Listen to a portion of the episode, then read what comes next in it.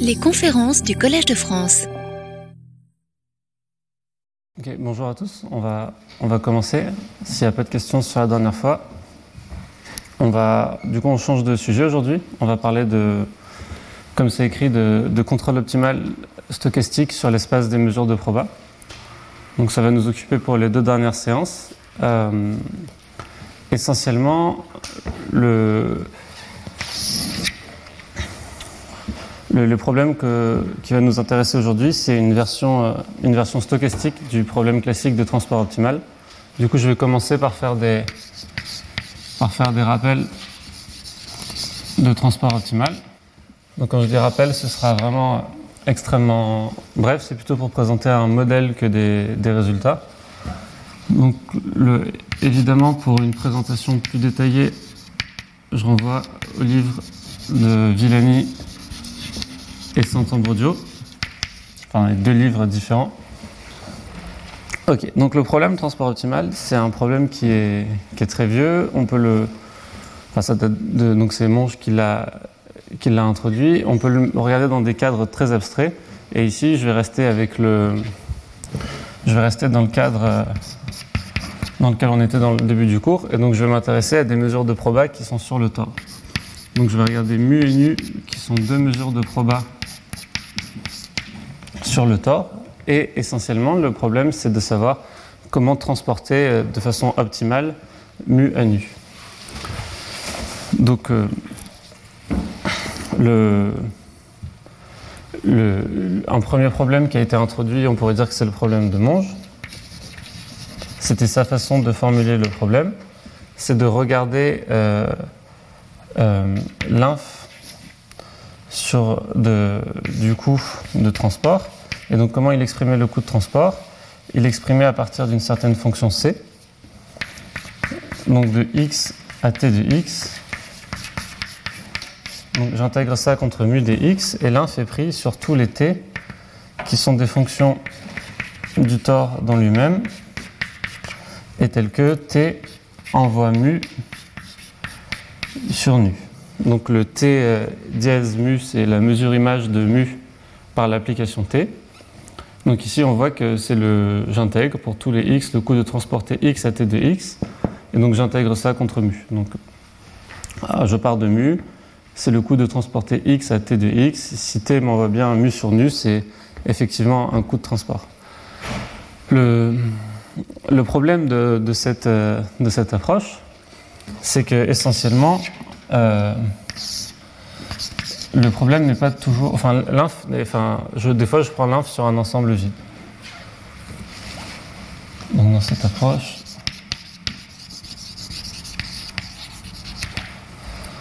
euh, il n'existe pas toujours.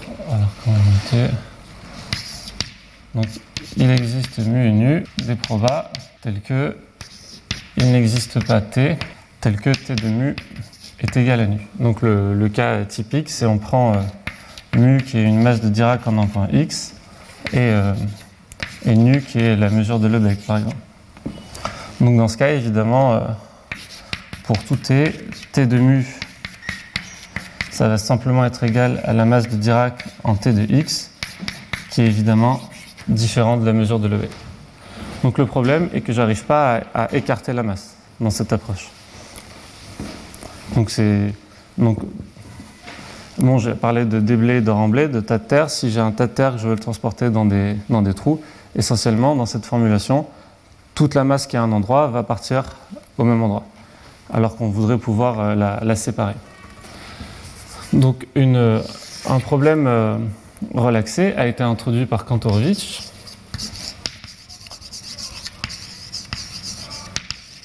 Au milieu du 20e. Et donc maintenant, au lieu de, regarder euh, une distance de, transport comme ça, je vais regarder un inf sur tous les gamma de l'intégrale. Donc maintenant, j'intègre deux fois sur le tore de C. Ah oui, et ici, C est juste une fonction donnée, c'est une donnée du problème. Évidemment, en fonction de C, il peut, il peut se passer des choses différentes. Donc ici, j'intègre C de xy contre gamma dx dy. Et qu'est-ce que c'est gamma? Gamma, c'est un couplage entre mu et nu. Donc je noterai ça pi, grand pi de mu nu. Et euh, c'est égal à l'ensemble des, disons, euh, gamma tilde, qui sont des probas sur euh, l'espace produit, et tels que donc la première marginale de gamma tilde c'est mu et la seconde c'est nu.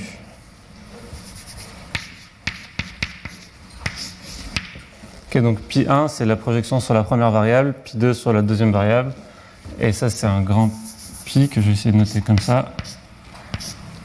Ça c'est l'ensemble des couplages entre mu et nu. Donc évidemment, tout, ce que je pouvais faire dans la première partie, je peux, le faire ici, parce que pour tout t, euh, mu et... Euh, alors, si vous voulez, pour tout t tel que t de mu égale à nu, j'ai effectivement que mu, t mu, c'est bien un couplage entre mu et nu. Mais maintenant, j'ai la propriété que cet ensemble-là, il est toujours non vide. Donc ça, c'est ça qui est intéressant dans cette approche. Donc pour tout pi nu, l'ensemble du couplage est non vide, parce qu'il suffit de considérer que mu dx, mu dy, ça, ça appartient toujours à grand pi de mu nu c'est le couplage indépendant. Donc ce problème à minimiser en gamma,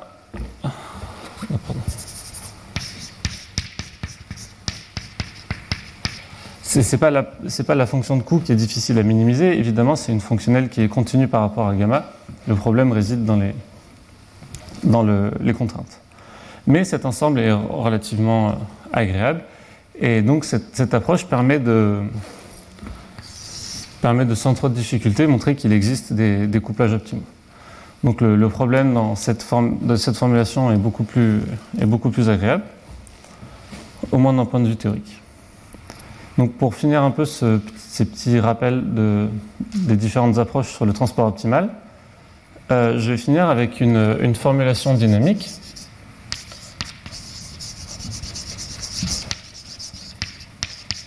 qui est dû à Benamo et Brenier.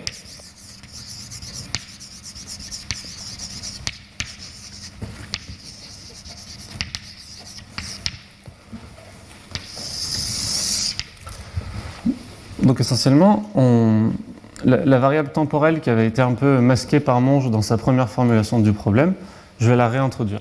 Donc ici, je, je vraiment l'idée que je transporte mu vers nu et que ça me prend un certain temps. Donc pour transporter mu vers nu, donc je vais me donner un. On a un temps.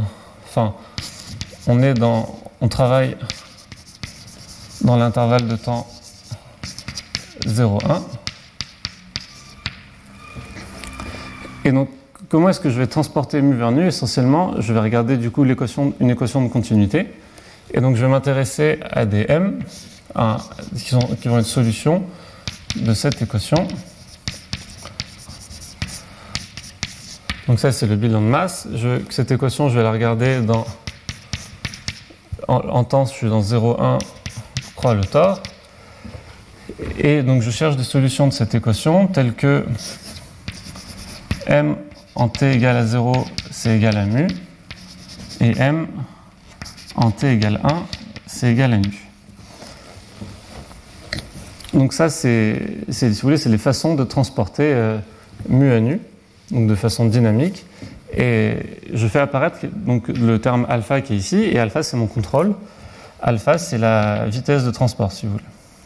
Donc alpha c'est une fonction de 0,1 croix le tort dans RD, c'est une vitesse, et euh, c'est la vitesse de transport.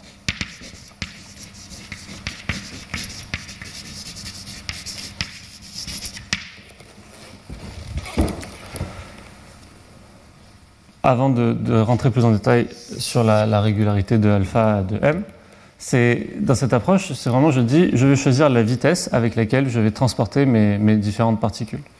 Donc je choisis cette vitesse et donc en partant de mu, je dois créer un chemin qui va arriver au temps 1 en nu.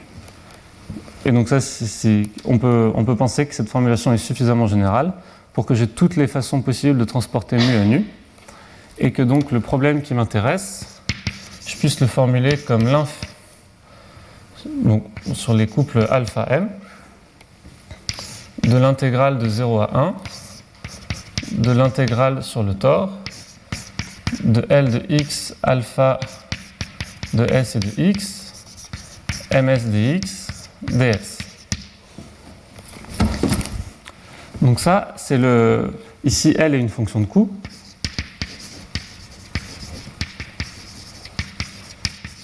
L est une fonction de coût et l'inf est pris. Donc, bon, je, je, vais revenir dans un moment sur, sur quoi est pris l'inf pour la régularité. Mais donc ici, c'est le L, c'est la fonction de coût que j'ai à utiliser la vitesse alpha. Donc dans cette formulation, le coût est le. Il porte, enfin, donc il peut dépendre de la variable spatiale, mais essentiellement, il porte sur la vitesse. Et j'intègre ce coût contre m. Donc ça, si vous voulez, c'est un terme assez naturel.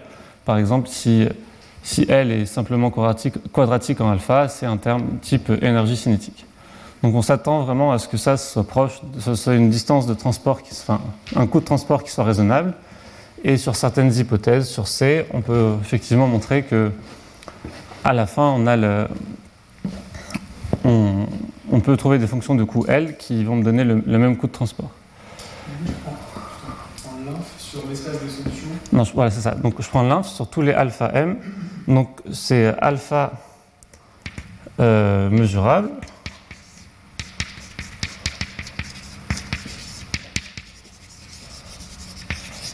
Et m, je vais prendre m qui est une fonction, enfin qui est un chemin continu de 0,1 à valeur mesure de proba.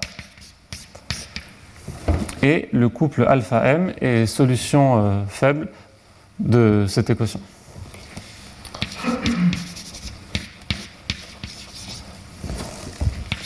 Quand je dis solution faible, j'entends que si je multiplie par une fonction test euh, C1 par exemple, j'ai la formulation faible associée. Donc, euh, étoile pour l'équation de continuité. Donc, je regarde sur tous ces chemins-là. Alors, euh, il faut faire un peu attention. On en parlera surtout la semaine prochaine de comment éviter le problème qui était présent dans, la formulation initiale de Monge, de, pouvoir séparer la masse. Parce qu'ici, a priori, si je, si je regarde le problème simplement pour des alphas réguliers, je ne vais, pas, vais pas arriver à séparer la masse. Parce que la vitesse de mes particules, c'est alpha. Et donc, si toutes les, enfin, toutes les particules qui sont au même endroit, a priori, ont la même vitesse, bon, il y a des façons de contourner, mais essentiellement, il faut prendre des alphas plus singuliers. Je reviendrai là-dessus euh, un peu plus tard, quand ça nous arrangera. Donc, ça, c'est les. Si vous voulez, c'est peu l'histoire de, des approches classiques sur le problème de transport optimal. Donc, euh, la relaxation de Kantorowicz a permis de, faire de gros progrès euh, théoriques. Et euh, cette formulation dynamique de Benamou et Brégnier a permis de faire beaucoup de progrès numériques. C'était plus facile à calculer. Alors maintenant, je vais vous introduire une autre approche qui, a priori, pour, pour ce genre de problème, peut sembler arbitrairement, arbitrairement compliquée et inutile, mais euh, pour l'extension que je vais regarder plus tard, elle sera très importante. Donc moi, je vais regarder une approche par euh, programmation dynamique.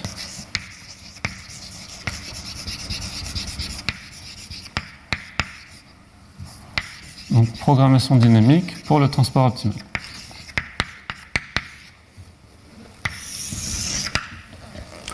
Donc qu'est-ce que je vais vouloir faire dans la programmation dynamique? Je vais prendre cette formulation dynamique de Benamo et Brégnier et essentiellement, je veux dire que ça, c'est mon problème en, en 0,1. L'intervalle de temps 1, je vais le prendre, euh, je vais prendre un grand T. Euh, ce sera plus pratique pour les notations plutôt que d'avoir un 1 qui traîne.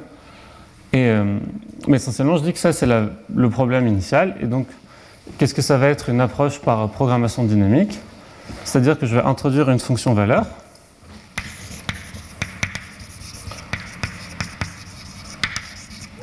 Donc j'introduis une fonction valeur que je vais noter grand U. comme je vous ai dit, l'intervalle de temps 0,1, je le remplace par 0t. Et donc, qu'est-ce que c'est mon état a priori? A priori, je pars du principe que j'ai les deux mu et nu qui m'intéressent. Donc, euh, U prend ses arguments dans les mesures, croit les mesures et les envoie, me donne un réel. Et donc U est défini comme U de T mu nu, qui est l'inf sur les couples alpha m, je préciserai lesquels plus tard, de l'intégrale de petit t à grand T, de l'intégrale sur le tore, de L de x, alpha Sx, ms dx ds. Et donc ici, je prends l'inf sur tous les couples alpha m, essentiellement euh, qui vérifient euh, donc euh, alpha mesurable, m qui est continu de petit t grand t à valeur proba, tel que m t c'est égal à mu et m grand t c'est égal à nu. Et le couple M alpha satisfait l'équation euh, de continuité. Au sens faible, toujours. Alpha M n'est pas défini, ça ne suffit pas à définir alpha M. Comment ça, ça ne suffit pas Tu ne peux pas multiplier une, une proba quelconque par une fonction simplement mesurable. Ah, pardon, pardon. Alpha. Euh, enfin, je peux pas. Je dis pas que je définis le produit alpha M. Pour définir l'équation de continuité. Oui, mais j'ai besoin de gradient phi contre alpha M. M. Tu as besoin du produit. Oui, faire du produit, ok. Non, mais c'est toujours le problème de, cette formulation. Donc, euh, soit on suppose qu'on travaille avec des mesures un peu plus régulières, soit des alphas un peu plus réguliers, ou des alphas qui seront intégrales mesurables. Je peux prendre des alphas. je peux prendre des alphas dans l'infini et je ne mets pas de borne. Ça, ça... Bah, tu ne peux pas multiplier une maladie directe par une fonction dans l'infini. Tu as toujours un petit problème de mesurabilité universelle, de mesurabilité par rapport à m, c'est un point technique chiant. Hein. Mais on comprend ce que tu veux dire. Oui, le point technique ne m'intéresse vraiment pas. Et... Je sais bien, non, c'était juste pour être rigoureux. Pour être rigoureux, donc sur les alphas, disons, je ne vais pas m'embêter, je vais prendre des alphas, on peut prendre des alphas réguliers. Hein. Exactement. C'est juste qu'à la fin, l'optimum n'est pas un alpha régulier. Mais comme, euh, enfin, du coup, l'inf ne sera pas atteint dans le dans l'ensemble. Enfin, ce sera pas un min, ce sera vraiment un inf. Alors, c'est ça, et qui satisfont toujours dtm plus la divergence de alpha m qui est égale à 0 dans petit t, grand T, croix le produit. Donc ça c'est mon U, et, euh, et c'est vraiment l'approche, enfin, ce que j'ai en tête c'est une approche vraiment par programmation dynamique, de dire le problème en, t égale à grand T, j'ai une bonne idée de ce que ça fait. A priori, U de grand T mu nu, c'est égal à 0 si mu égale nu, et plus l'infini sinon. Et essentiellement, je vais dire que si j'arrive à avoir un principe de programmation dynamique, je vais pouvoir euh, écrire une, une équation d'Hamilton-Jacobi-Bellman qui va me permettre de calculer grand U.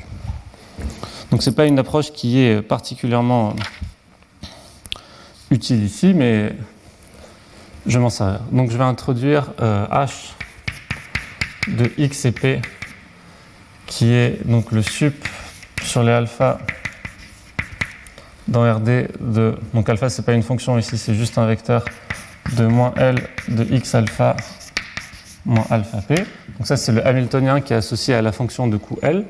Et donc ce que je vais faire, c'est écrire l'équation d'Hamilton-Jacobi associée à U. Donc essentiellement, le résultat qui vient est, n'est pas, pas très intéressant. Mais euh, on va voir enfin, il, me sert juste à avoir l'équation, si vous voulez. C'est juste pour vous écrire le dp et montrer avec quelques calculs d'où elle vient. Mais je vais supposer que U est régulier et on sait que c'est pas le cas, comme je vais le, comme je vais le montrer juste après. Alors, euh, propriété. Et je reste vague sur U régulier, c'est vraiment aussi régulier que ce que j'ai besoin. C'est pas, enfin, c'est juste pour vous écrire l'équation. Donc si U régulier, alors euh, j'ai le dp, donc moins dtu plus l'intégrale sur le tore du hamiltonien euh, donc en x et euh, donc d mu u de t mu nu x. Tout ça intégré contre mu dx c'est égal à 0 donc ça c'est vrai dans l'intervalle de temps croix les mesures de proba. Donc je rappelle que cette dérivée ici, donc euh, j'aurai, enfin donc j'ai gradient mu, donc j'ai noté m dans la partie précédente du cours, mais ici comme je vais avoir deux arguments mesure, pour bien les distinguer, je- j'insiste, enfin je mets un mu et pas un m. Mais donc le gradient mu d'une fonction u, c'est essentiellement euh, une dérivée qu'on peut appeler plate. Donc je rappelle juste brièvement, donc 1 moins θ mu plus θ Dirac en x moins u de mu divisé par θ. Donc ça c'est mon gradient mu u en mu x et c'est- celle-ci de dérivée c'est le, le, le gradient de la précédente. Donc d mu u de t mu x, ici, c'est simplement le gradient x du gradient mu de u de t mu x. Donc ça, c'est mon équation de Hamilton-Jacobi. Euh, c'est vraiment l'objet qui va m'intéresser la semaine prochaine. On ne va pas trop en parler aujourd'hui, juste je vais vous expliquer d'où vient cette équation. Et après, le, ce qu'on fera, c'est travailler sur cette équation pour avoir de l'information sur U et donc sur le problème de, transport optimal. Donc, comment est-ce qu'on arrive à cette équation? C'est relativement euh, classique. Donc, je prends euh, T euh, plus petit que grand T, mu nu des probas, et je vais commencer en disant que U de T mu nu, c'est donc l'inf sur les alpha m de l'intégrale de t à t', de l'intégrale sur le tore de L de x alpha toujours de sx intégré contre ms de x ds. Et donc j'ai coupé mon intégrale. Et le, bout qui reste, par définition, c'est le, le u de t' en mt' et nu.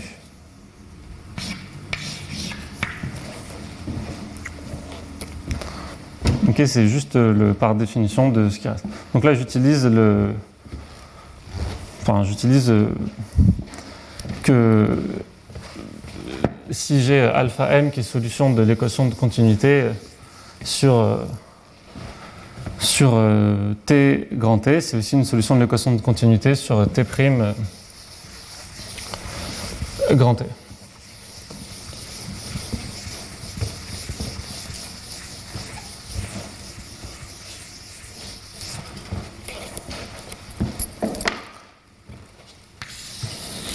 Pour être précis, on pourrait, dire qu'il faut faire attention, puisqu'ici j'ai mis des, contraintes sur mes, contrôles. Donc mes contrôles doivent être tels que j'arrive en, U à la fin.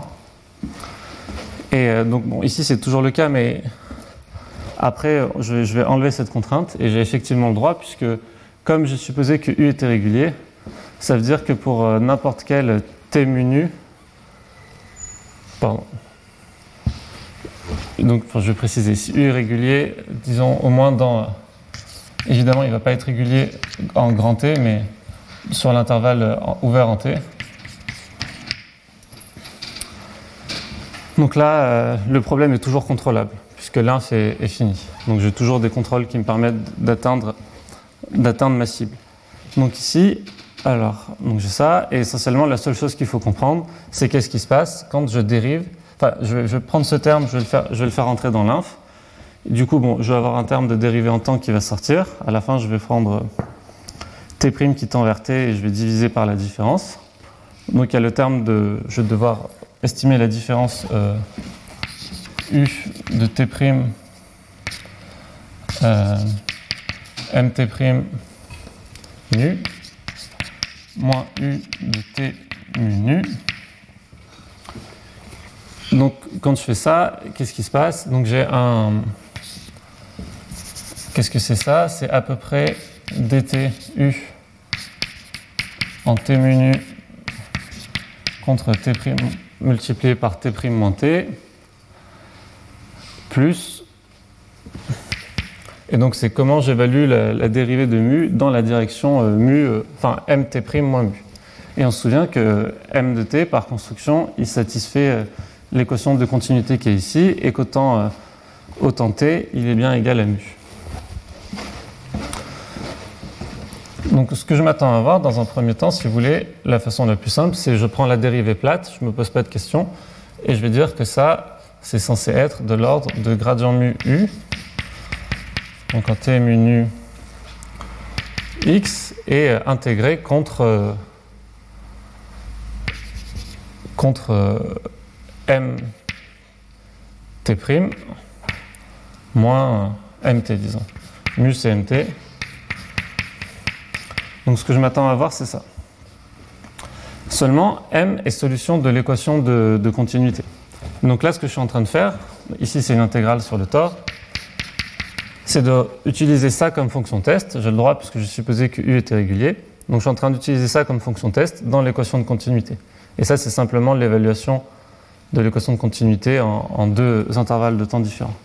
Donc en l'utilisant, je, trouvais que donc, et euh, plus des petits restes, donc dt mu de u t nu, t' moins t, le terme de temps. Et ce qui va me rester ici, c'est euh, donc, ici, donc disons que là, c'est comme si j'intégrais pour S entre T et T'. Évidemment, ceci ne dépend pas de S. si vous voulez, j'ai pris le même T euh, de deux côtés. Donc, je n'ai pas le terme de dérivée en temps. Et ce qui va me rester, c'est exactement. Donc, je fais l'intégration par partie. C'est un divergence, c'est un moins div de alpha m. Intégration par partie, c'est alpha contre cette dérivée. Et intégré contre contre ms, évidemment. Donc ça, c'est l'intégrale de t à t', de l'intégrale sur le tore, de ceci, ms dx ds.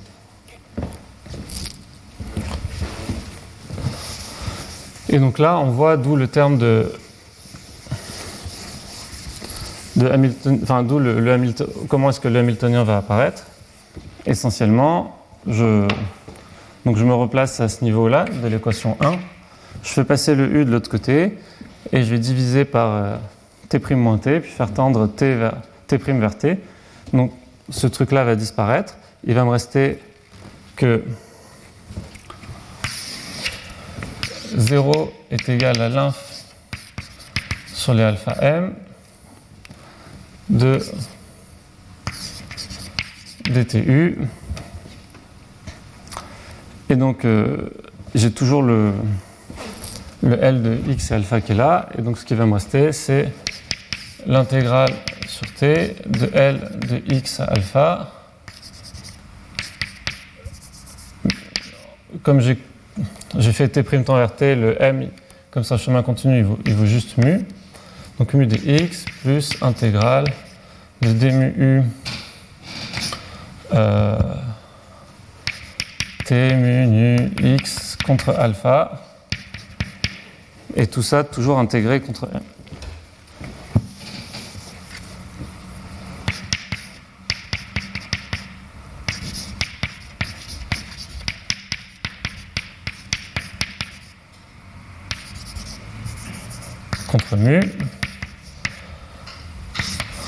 Et donc à la fin, ça, ça ne dépend pas de alpha donc je et de m, donc je le sors de l'inf. Je, suis très. Euh, enfin, comment dire On, a, on, retrouve l'équation. La régularité nécessaire pour avoir des solutions classiques de l'équation, pour, pour justifier tous ces calculs, m'intéresse vraiment pas, dans la mesure où tout l'objet de la séance prochaine, c'est d'expliquer pourquoi est-ce que c'est pas vrai en général et comment on peut définir un sens de solution faible. J'ai utilisé la théorie des solutions de viscosité pour parler de cette équation. Donc on verra des choses plus précises, donc ça m'intéresse vraiment très peu. Donc là, on a fini, enfin, on a, on a une approche par programmation dynamique. Donc je vais donner quelques. Bon, a priori, c'est une approche qui n'est pas terrible, puisqu'on sait qu'on a des, bonnes méthodes numériques, on a des bons outils pour comprendre ce qui se passe. Pourquoi venir parler d'équations de, aux dérivées partielles sur l'espace des mesures Ici, ça ne sert pas vraiment à grand-chose. Je peux me contenter de faire le transport optimal en restant le long de la trajectoire, écrire des conditions d'optimalité. C'est ce que la plupart des gens ont fait et ça marche très bien. Mais moi, je vais en avoir besoin dans pas longtemps. Juste quelques, quelques remarques sur, sur, ce U. Euh, dans certains cas, on peut le donner explicitement. Donc, remarque, si L de X est P, je prends simplement un coup qui est la norme de P à une certaine puissance K. Donc dans ce cas-là, j'ai U de T toujours pareil, l'inf sur les alpha m, l'intégrale de petit t à grand T, de l'intégrale sur le tore, d'alpha sx à la puissance k, msdx ds. Donc là, qu'est-ce que je reconnais? C'est exactement les formulations dynamiques des distances k de Wasserstein, modulo le fait qu'ici je suis sur l'intervalle de temps petit t grand t, au lieu d'être sur l'intervalle 0,1. Donc, euh, un changement de variable. Ça, je m'attends, enfin, je m'attends. Ça, c'est égal à la puissance km de la km distance de Wasserstein entre mu et nu. Et le changement de temps me fait apparaître ce, ce terme ici au, dénominateur, un grand T moins T puissance K moins 1. Donc plusieurs remarques. Donc déjà, il y a des cas où on a des solutions explicites de l'équation. Ça peut être pratique pour avoir de l'information. Un, un truc euh, qui, est, important, c'est que ces distances en général ne sont pas régulières. Donc par exemple, le cas, le cas peut-être le plus simple, c'est euh, si vous voulez, W de 2 n'est pas régulier.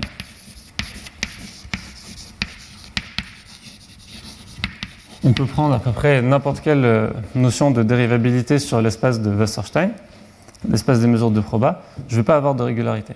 Essentiellement, je suis régulier uniquement quand ces deux mesures, enfin, au point où mu et nu sont telles qu'il existe un unique plan de transport optimal entre mu et nu.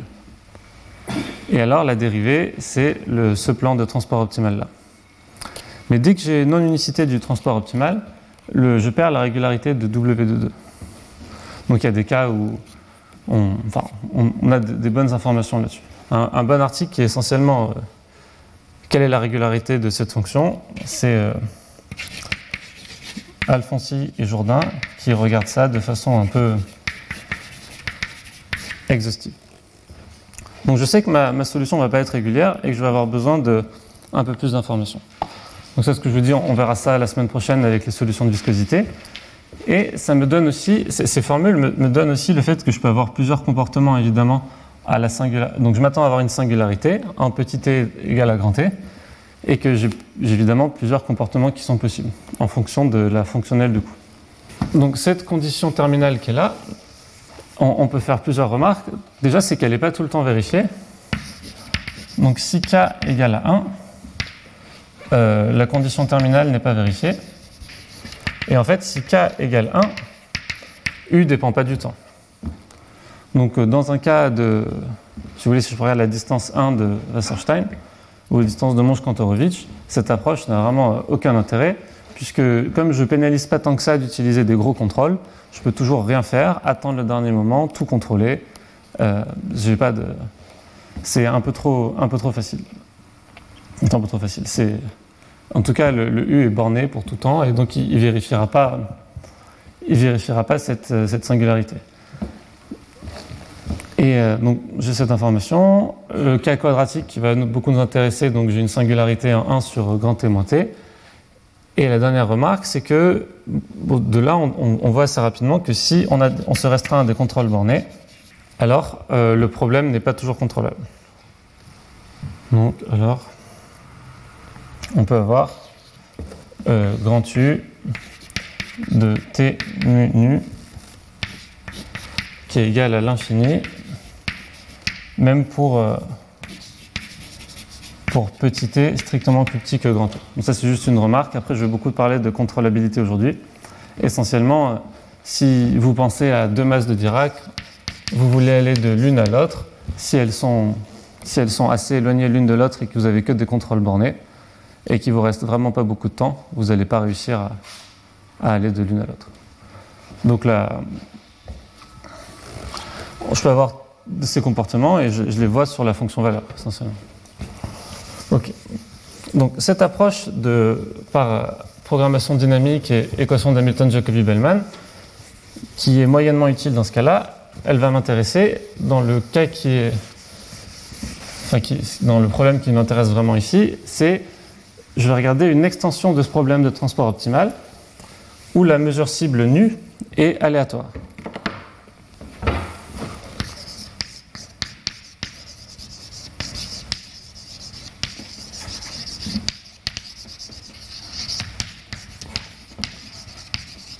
Dire transport optimal stochastique.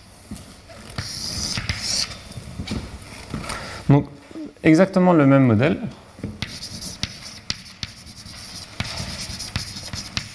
Mais maintenant, j'ai je me fixe un espace de proba filtré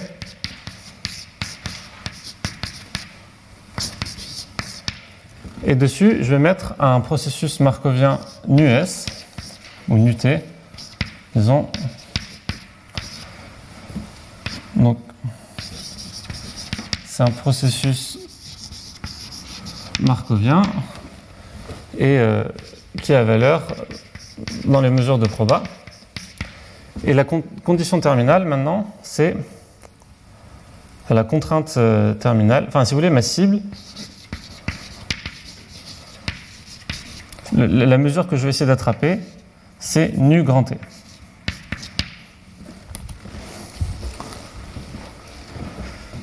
Euh, évidemment, si, je m'autorise tous les contrôles, euh, qui sont, ben, des contrôles qui sont anticipatifs, le problème n'a aucun intérêt. Si je, sais à l'avance où va être nu T, le fait que nu bouge n'a d'intérêt que parce qu'il est aléatoire. Si je pouvais prédire sa, peux prédire sa valeur au temps grand T, ce qu'il faisait avant m'intéresse peu.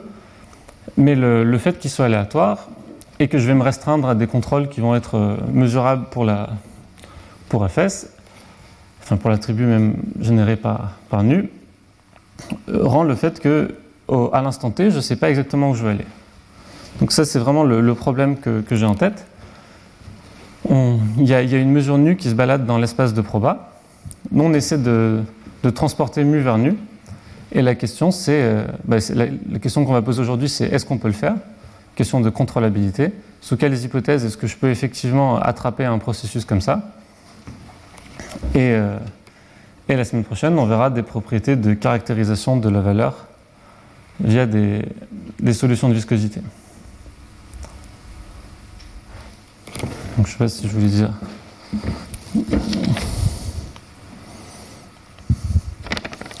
Je vais introduire la, la valeur.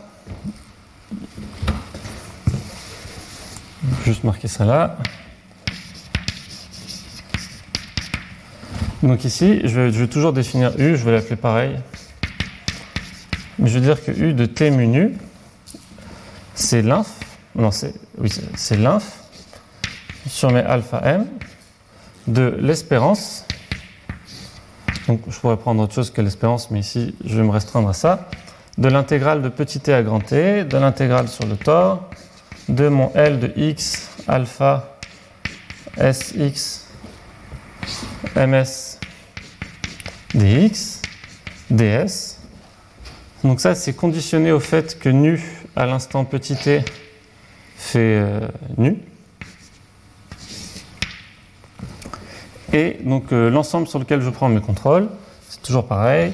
Donc j'ai alpha régulier. Alors on va, dire les choses comme ça. Je vais dire que alpha et m, vu comme fonction du temps, ils doivent être euh, mesurables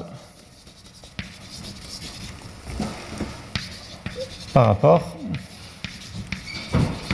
à la, la sigma algèbre générée par nu.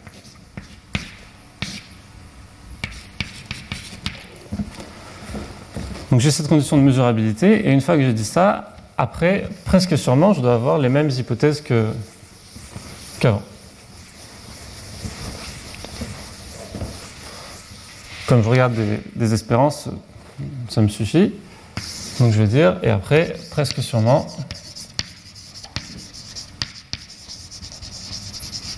on a euh, alpha régulier,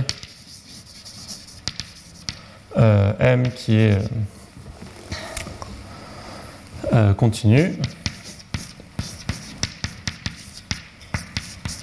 Donc là, on est d'accord, je parle, parle que de variables aléatoires. Donc étant donné oméga, j'ai un chemin m et je dis juste que presque sûrement en oméga, ce chemin doit être continu. Et presque sûrement, le couple alpha m doit être solution de l'équation de continuité. Et évidemment, mt c'est mu et m grand t c'est nu grand t. Voilà.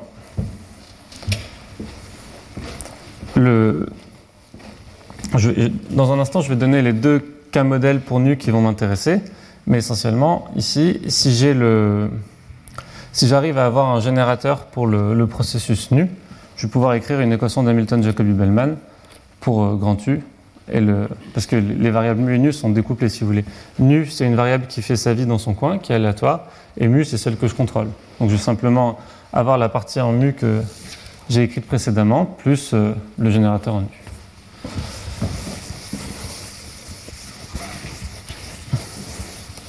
Donc, dans les deux cas que je vais regarder, le premier, c'est euh, une cible, enfin avec saut, le cas avec saut, je vais appeler ça.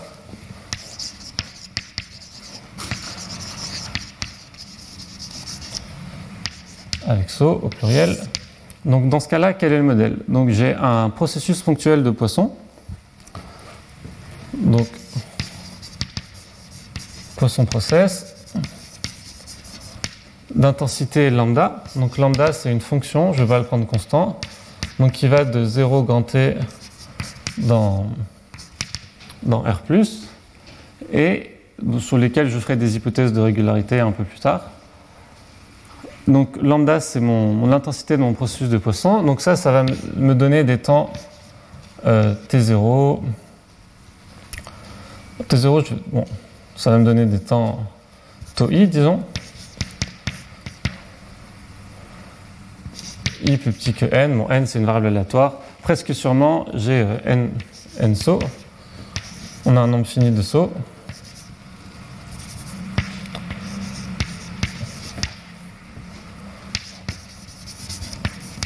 Et en tous ces sauts, la mesure nu, instantanément, si vous voulez, nu de tau i, est instantanément remplacée par un certain opérateur grand T euh, de nu de tau i. Donc grand T, c'est un opérateur des probas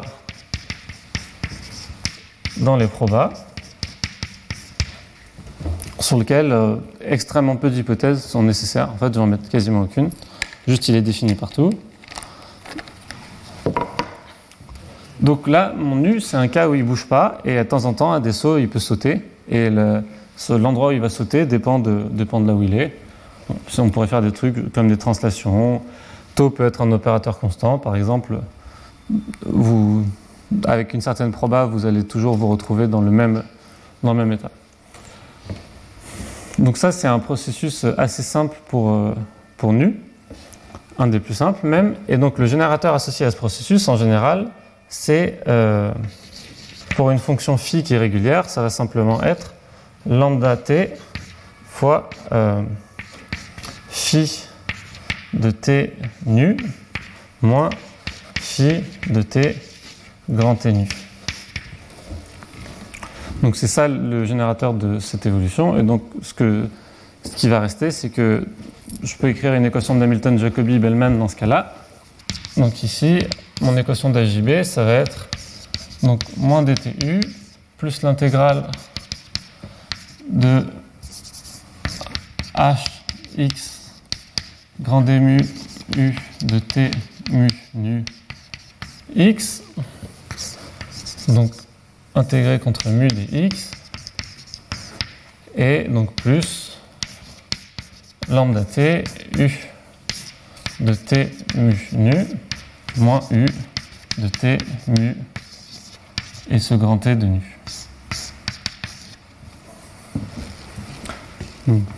évidemment, dans 0 grand T, croix les probas Donc je peux écrire une équation d'Hamilton-Jacobi-Bellman dans ce cas-là aussi.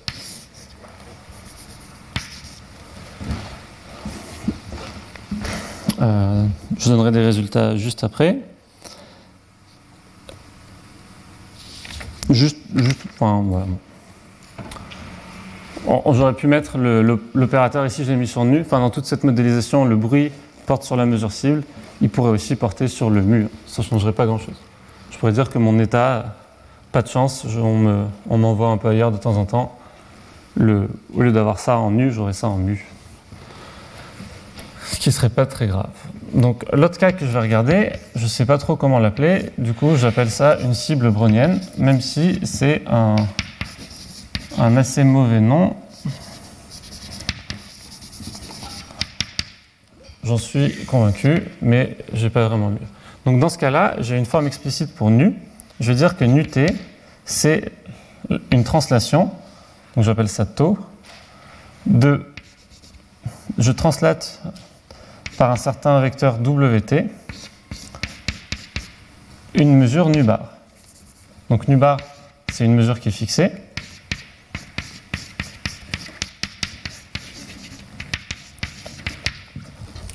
et je vais, venir la translater de WT. Et WT, c'est la solution de dWT. Et ici, je vais prendre quelque chose de simple. Je vais prendre un sigma de t dBT. Je ne mets pas de drift. C'est simplement la solution d'une EDS. On peut prendre W 0 égale à 0, ça ne pose pas de problème. Et, euh, ici, BT, c'est un, mouvement brownien standard sur mon espace de proba. Et sigma, c'est une fonction, euh, régulière, un peu comme lambda, sur laquelle je vais devoir faire des hypothèses plus tard. Je le prends réel, je pourrais prendre quelque chose de vectoriel. ah oui, et donc évidemment, WT, ça c'est un mouvement brownien euh, dans RD, ou dans le Tor, mais c'est dédimensionnel. Donc ici, le problème est un peu différent. J'ai une forme de mesure cible nu bar qui est fixée, c'est juste qu'elle bouge un peu tout le temps. Elle bouge tout le temps, elle est tout le temps, si vous voulez, elle suit, ce, elle suit le DS, euh, enfin elle suit W, qui est donné par la solution d'une EDS. Donc vous avez, euh, par exemple, vous pouvez imaginer une gaussienne, enfin vous pouvez prendre ce que vous voulez, ou une masse de Dirac, et, elle bouge un peu tout le temps suivant, la, solution euh, de, cette EDS, et vous, votre but, c'est d'essayer de, l'attraper au temps final. Ok. Des remarques là-dessus ah donc là, euh, donc, je disais que c'est pas vraiment brownien parce que bon, j'ai juste cette partie en W qui est brownienne, mais la, forme de nu est, fixée, donc c'est pas pas vraiment quelque chose de brownien sur l'espace des mesures de proba. Ce qui se passe, c'est que dans ce cas-là, évidemment, le nu bar, comme il est fixé, il m'intéresse. Enfin, je peux dire que U dépend de nu, de mais ça m'intéresse pas trop. Ce que je veux dire, c'est que je vais réduire un peu le problème. Je veux dire que le paramètre important ici, c'est le W dire que comme le nu t s'exprime que avec un wt nu bar, je vais regarder un u de, si vous voulez, de wt et pas de nu. Donc ici, je vais regarder u de t mu w qui est euh, pareil, c'est l'inf sur les alpha m de l'espérance de mon intégrale, qui est exactement la même qui bouge pas. C'est juste que ici, je vais conditionner à W autant T, c'est W. Et dans l'ensemble sur lequel je prends l'inf, j'ai la contrainte, elle lit maintenant euh, MT égale la translation de W grand T de enfin, PS évidemment, presque sûrement. J'ai ça qui doit être vérifié. Donc plutôt que d'essayer de regarder quel est le générateur sur Nubar, qu'on peut écrire, hein, on a des formules d'ITO sur l'espace des mesures de proba, mais je vais simplement avoir le générateur de, de W. Et donc je m'embête un peu moins comme ça. Et donc je dis que l'équation d'Hamilton-Jacobi-Bellman, ici, c'est donc moins dtu plus l'intégrale de h d mu u t mu wx mu dx. Et donc évidemment, le, le, terme qui vient de w, qui est stochastique, c'est juste moins sigma t carré sur 2, euh, laplacien de u en w. Et donc ça, c'est égal à 0. Donc normalement, j'aurais eu un terme de, dérivée seconde sur l'espace des mesures de proba si je n'avais pas fait ce changement de variable. Mais ici, je le fais. Et de toute façon, je ne sais pas trop comment enfin, je sais pas trop comment considérer des vrais bruits du second ordre sur l'espace des mesures de proba sans que ça devienne instantanément horriblement compliqué. Ça, par exemple, si vous voulez, le, le bruit que je regarde ici, c'est typiquement le, le bruit commun euh, classique sur, les, sur, dans les jeux à champ moyen. Je translate tout le monde de, de WT. Ok, donc là, j'ai fini avec mes préparatifs. Si je... Voilà. Et donc, la question qui va m'intéresser, c'est vraiment la contrôlabilité de ces problèmes.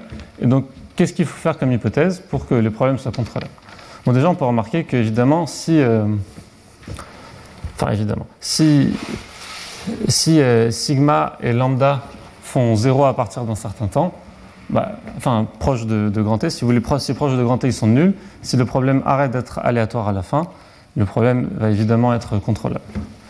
Donc, ce qui va nous intéresser, c'est euh, quel, quel niveau de bruit je peux me permettre pour rester un problème contrôlable. Donc, j'avais déjà fait la remarque de la contrôlabilité en déterministe.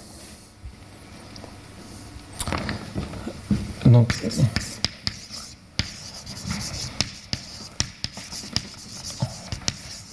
pour essayer d'avoir un minimum euh, d'hypothèses techniques sur le, L ici, je vais regarder, euh, je vais, si vous voulez, je vais comparer par rapport au cas déterministe.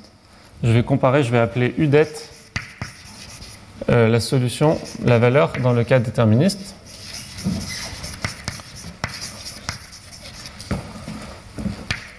Et je vais m'amuser à comparer U et U quelque part. Si, le problème déterministe, on a vu qu'il pouvait être euh, mal fichu, s'il est mal fichu, bon, tout, tout, va être mal fichu, mais je vais essayer de me placer dans des hypothèses où lui, je le connais déjà. Je ne suis pas trop mauvais pour résoudre le problème déterministe. Et qu'est-ce que je peux dire dans le problème, dans le problème euh, stochastique? Donc, on, on y va, on commence avec le cas avec saut.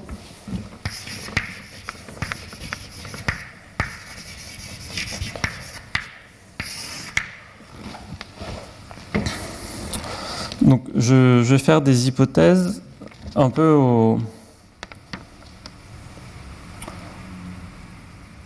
Je vais prendre un peu plus de place déjà. Je vais vais pas finir toutes les hypothèses pour qu'on voit. Je vais les rajouter en fait au moment de la preuve pour qu'on voit là où elles sont. Euh, elles sont critiques. Donc c'est la valeur dans le cas déterministe, et je vais m'introduire quelque chose qui va être important pour moi, c'est oméga t. Ce que j'appelle oméga t, c'est le sup sur les s plus petits que t, et aussi sur tous les mu et nu de UDET, donc la valeur déterministe, en s mu nu. Donc si vous voulez, c'est comment est-ce que lui, j'aurais pu simplement dire que c'est autant t, mais je préfère faire comme ça. Ça, c'est à quel point est-ce que lui, il explose? C'est comment la valeur du problème déterministe explose? Et donc, c'est pour ça que je vous dis, je vais comparer par rapport au cas déterministe. Je, je vais me servir explicitement de cette quantité-là pour, pour faire mes hypothèses. Donc, propriété, je vais supposer que donc, il existe un grand C et un gamma plus grand que C positif, gamma plus grand que moins 1, tel que lambda t oméga t, c'est plus petit que C fois t moins t puissance gamma. Donc là, ce que je suis en train de demander, c'est que le produit lambda oméga, ou W, soit, enfin, oméga plutôt, que le produit lambda oméga soit intégrable. Je demande un peu plus qu'intégrable, mais pas. Je, suis assez. Je suis assez light. Et donc là, ce que, je j'en déduis, c'est que pour tout t plus petit que t, et donc euh, mu nu, u de t mu nu est fini. Donc comme je dis, il y a une autre petite hypothèse technique que je vais rajouter après, mais euh, je, je la rajouterai au moment où j'en aurai besoin et on pourra la commenter aussi. Donc la preuve de ça. Donc la preuve est étrangement simple. C'est que je, vais essentiellement exhiber un contrôle et montrer que il va, il va me faire tout ce qu'il faut en une seule fois, je n'ai pas besoin de problème. Donc le contrôle que je vais exhiber, c'est le contrôle le plus facile. Il n'a pas, vous, enfin, vous pouvez pas penser à quelque chose de plus simple pour résoudre ce problème. Donc on se souvient, j'ai une cible, de temps en temps elle saute et elle va quelque part d'autre. Et donc moi le contrôle que je vais regarder, c'est juste, ah, c'est comme si à chaque fois je pars du principe que je ne vais plus sauter. Donc j'oublie que je vais sauter. Mais je regarde quand même si on saute. J'anticipe zéro saut. Et, euh, si à un moment donné on saute, je me dis ah ben pas de chance, on a sauté, je pensais qu'on allait plus sauter. Et à partir de ce moment-là, je me recable sur la cible qui est la valeur après le saut. Et je répète le processus. Mais j'anticipe pas le fait que peut-être on va sauter. Donc je me dis pas ah peut-être qu'il faut que je me déplace un peu dans la direction du saut parce que s'il est probable, j'oublie ça. Je me dis juste on va pas beaucoup sauter. Et l'idée quand même c'est que j'ai un nombre fini de sauts. Si lambda n'explose pas évidemment, je vais prendre des lambda bornés. Donc j'ai toujours un nombre fini de sauts. Et, euh, et donc euh, la question c'est, ma stratégie, moi je me dis qu'au bout d'un moment, elle va m'amener au bon endroit déjà. Et la question c'est est-ce qu'elle ne m'a pas fait aller trop loin? Donc je, on va prendre t plus petit que grand t, mu et nu, des probas, et je vais regarder le. Je vais me donner les, temps, je vais, appeler tau i. Donc taux 0 c'est t, et puis donc c'est l'instant d'aujourd'hui si vous voulez, et puis après les taux i pour i plus grand que 1, c'est les, temps de saut.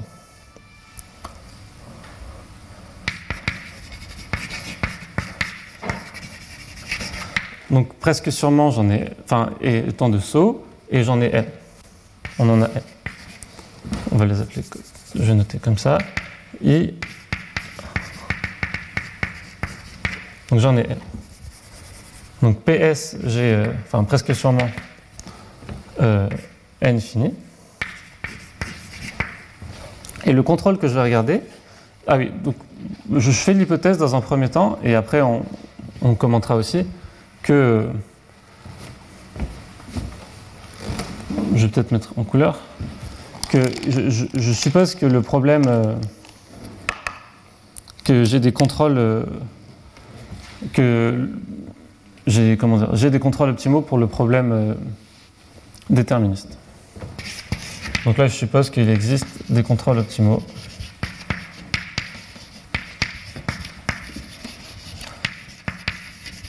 Pour UDET.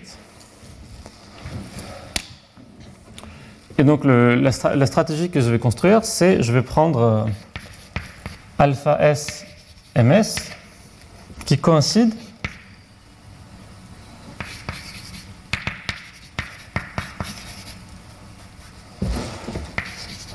avec euh, ce qu'on pourrait appeler euh, alpha bar i ms bar i. Euh, donc ça, c'est le feedback, enfin c'est le contrôle optimal dans le problème qui est donc udet. Donc, donc là, donc si je suis au temps i, taux i, j'étais en l'état euh, m taux i, et le nu, il a sauté i fois. Donc c'est taux puissance i de nu. Donc ça c'est vrai pour S, pardon, S qui appartient à euh, i, taux i plus 1 ouvert. D'accord? Donc j'ai ma succession de temps aléatoire. Le premier n'est pas aléatoire, mais. Et donc c'est ce que je vous disais. À chaque fois, je pars du principe que je ne vais plus bouger. Donc par exemple, entre taux 0 et taux 1, donc il n'y a pas encore eu de saut, je regarde le même contrôle optimal que donc ici, ça va être U det de t. Le m autant t, c'est mu. Et, euh, et ici, j'ai euh, ici j'ai taux puissance i. Donc j'ai sauté euh, i c'est 0, donc j'ai sauté 0 fois, donc c'est nu. Autant 1 après, donc je vais dire que quand s est plus grand que taux 1, je, je suis le même contrôle tant que j'ai pas sauté de que ce que j'aurais dans le problème U det en taux 1, M taux 1 et taux 1 de nu. Donc ça c'est quoi? C'est euh, taux 1 c'est le moment du saut, M taux 1 c'est l'endroit où j'étais quand je sautais, et taux 1 nu c'est euh, je me dis bon ben voilà j'ai sauté une fois, c'est la dernière, c'est le taux 1 nu que je vis.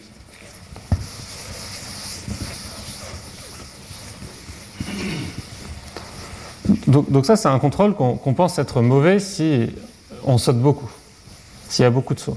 Donc loin de la condition terminale, je pense que ça ne va pas m'aider à, grand-chose.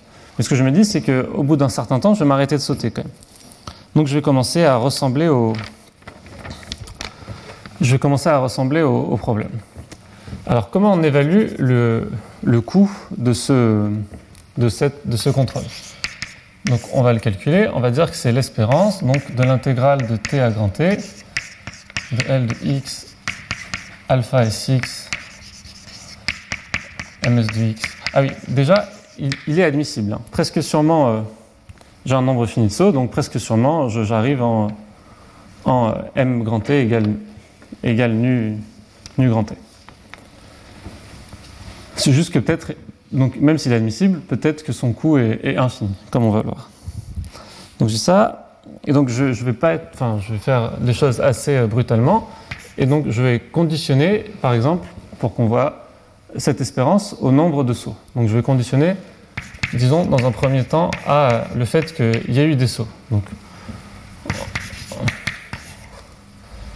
L'espérance de t à grand t de L de x alpha sx ms dx ds. Donc ça c'est conditionné à n positif. Et donc le terme qui reste, évidemment, c'est proba que n égale à 0 de l'espérance de l'intégrale de grand T à T de L de x alpha sx ms dx ds conditionné à n égale à 0. Ce, pardon, à chaque fois j'oublie l'intégrale en espace. Donc évidemment, enfin évidemment, ici, ça c'est euh, U déterministe en euh, T mu nu.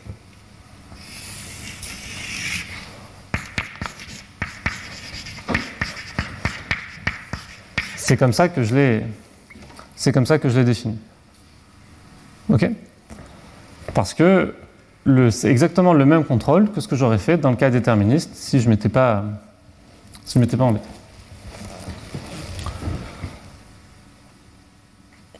Et donc la question c'est qu'est-ce que, qu'est-ce que je fais du, bazar qui est en haut? Le bazar qui est en haut, essentiellement, je vais découper l'intégrale entre les temps. Euh, donc juste, je remarque le proba de n égale à 0 fois u de t minu. Et donc j'ai plus proba de n strictement positif. Et donc comment je vais écrire ça? Je vais écrire ça comme la somme de i égale 0 à n-1 de l'intégrale de taux i à taux i plus 1. Ça, voilà. Intégrale de taux i à taux i plus 1 de l'intégrale en espace de L de x alpha Sx ms dx ds plus, qu'est-ce qui me reste? Il me reste l'intégrale de tau n à grand T de la même chose. L de x alpha Sx ms dx ds. Donc tout ça, c'est conditionné à n positif et euh, je prends l'espérance. Quels sont ces termes-là? Enfin, En tout cas, je vais les estimer de façon très euh, brutale. Mais ça, c'est une partie du coût que je paye pour aller de, de taux i à. Euh, enfin, comment je, vais rajouter ici toutes les intégrales, taux i plus 1, je vais toujours mettre grand t. Et, donc le, truc qui va. Pardon, j'essaie d'être plus précis pour que ce soit plus clair. Celui-là ici, c'est le dernier saut. Et qu'est-ce qui se passe? C'est que lui, je sais qu'il fait euh, grand U de taux n. Lui, c'est grand U déterministe de taux n, m de taux n, et euh, l'opérateur de saut n fois contre nu. Et moi, ce que je prétends, c'est que lui, eux, ils sont tous plus petits que U déterministe de tau i m de tau i grand T puissance i contre nu. Parce qu'à chaque fois, durant cet intervalle de temps tau i, tau i plus 1, le contrôle alpha s ms, c'est exactement ce que j'aurais joué dans ce problème-là. Par définition. Parce que ce que je joue, c'est je suppose qu'il ne va plus y avoir de saut. Ça, c'est le contrôle que je joue quand il n'y a plus de saut. Et donc les contrôles coïncident jusqu'au premier, jusqu'au temps de saut suivant. Donc ce truc-là est plus petit que UDET en tau i, m i, euh, machin. Et donc maintenant, quand je reprends tout ça, ces UDET en euh, tau i, ils sont tous plus petits que le UDET en tau n, que le dernier temps. Ici, j'ai n termes, là j'en ai un. Donc ce que j'ai, au final, c'est que le, contrôle dont j'essaie d'estimer le coût, j'ai une borne qui est relativement simple à, écrire, à ce niveau-là en tout cas.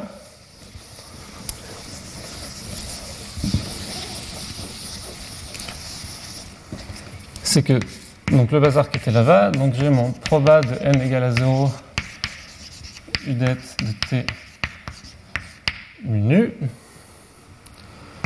plus, donc ce que j'ai c'est la proba de n positif, et donc ce que je me retrouve c'est l'espérance de n plus 1 fois oméga tau n conditionné à n positif. Ok C'est. Euh, c'est là, donc je dis qu'ils ont tous été plus petits que les UDET, et par définition, euh, je peux tous majorer par oméga tau Donc moi, ce qui va m'intéresser, c'est de, d'avoir un calcul de, de cette quantité. Donc n euh, est, aléatoire. Pour faire simple, je vais, je vais d'abord calculer l'espérance de n plus 1 oméga tau n conditionné au fait que n égale k. Ok, ça c'est maintenant c'est la quantité que je veux que je veux calculer. Donc conditionné au fait qu'il y a eu a, il y a saut, k maintenant c'est un, enfin k c'est un entier euh, un entier fixé, c'est plus une variable aléatoire et donc je veux, je m'intéresser à ça. Donc évidemment donc le n plus 1 fait juste k plus 1, rien de très sorcier là-dedans. Et donc la question, c'est vraiment quelle est l'espérance de oméga, euh, oméga de tau k, tau n? Donc si, si j'avais que, enfin si vous voulez, si, je connaissais la loi de, de si je pouvais l'écrire directement, je, ferais juste l'intégrale, enfin si j'avais une densité, je ferais juste l'intégrale de oméga contre la densité. Et en fait, c'est ce que je vais faire, c'est juste que la densité, elle est. Enfin, je, je l'ai, mais d'une façon un peu indirecte. Donc, qu'est-ce qui se passe si, si je suis en, euh, en. Entre t. Donc, je vais appeler, si vous voulez, on, on fait comme si tk-1, c'était l'avant-dernier temps de saut. Donc, entre tk-1 et grand T, je connais la densité de, de taux n la densité de taux n. Donc ça, j'ai un oméga de s. C'est multiplié par lambda s que je divise par l'intégrale entre t k-1 et grand T de lambda. Je vais mettre un tk pour que ce soit, ça va être plus clair. Je remplace le s par tk. Ici, je mets mon s. Et ça, c'est dtk. Ok, donc ça c'est étant donné, si vous voulez, si le, temps, euh, si tk-1 c'est le temps de dernier saut, étant donné tk-1, je sais, ça c'est la, loi de, du km saut, c'est donné par, c'est un processus de Poisson, donc j'ai l'intensité que je divise par, par celui-là. Le, qu'est-ce qui se passe, c'est que tk-1 c'est pareil, donc je vais avoir l'intégrale de tk-2 à grand T, et ici, je vais avoir un lambda t k-1 divisé par l'intégrale. Donc maintenant c'est de tk-2 à grand T de lambda d tk-1. Et évidemment, tout ça, ça continue jusqu'à l'intégrale de t à grand T. Et ici, le dernier que je récupère, c'est lambda T1, si vous voulez, contre l'intégrale de t à grand T de lambda dt1. Et donc c'est là où je vais utiliser le fait que, si vous voulez, j'ai besoin, on, le voit apparaître, que le produit oméga lambda soit intégral. Juste après, je donnerai un contre-exemple quand c'est pas le cas. Et donc, ça, si vous voulez, on peut dire que c'est une constante, mais j'ai besoin que oméga, en tout cas, ça ne dépend pas de tk, c'est une constante de tk. Donc j'ai besoin que ce produit-là soit intégral. Donc je vais utiliser l'hypothèse que j'ai marquée pour me dire que tout ça c'est plus petit, donc que j'ai k plus 1. Donc on peut le faire en plusieurs fois. Donc l'intégrale de petit t à grand t. Donc j'ai intégré qu'une fois, donc il va me rester l'intégrale de tk-2 à grand t. Et donc je vais avoir un c fois. Donc j'ai mon grand t moins t que j'ai intégré. Donc ça me fait un grand T moins T puissance gamma plus 1. Bon, j'ai un 1 sur euh, gamma plus... Enfin, on peut l'écrire comme ça. J'ai un gamma plus 1 ici. Et donc... euh, et ça, je divise par euh, l'intégrale... Pardon, c'est tk moins 1 de tk moins 1 à grand T de lambda d tk-1 et ça continue jusque lambda t1 intégrale de t à grand T de lambda dt1. Ok. Et donc là, c'est là où je vais avoir besoin d'une autre hypothèse en plus qui est, qui est, qui est technique. Que je vois pas.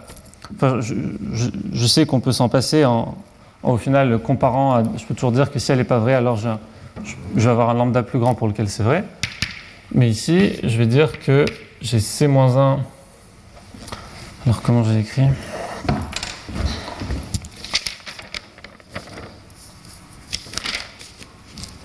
Là.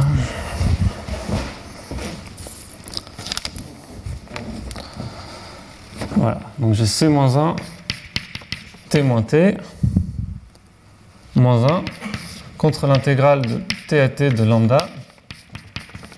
Ça, c'est plus petit que lambda de t, et ça, c'est plus petit que la même chose avec la constante euh, grand C, au lieu de C-1.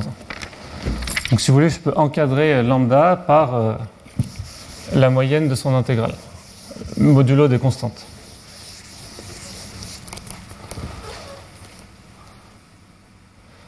T à t.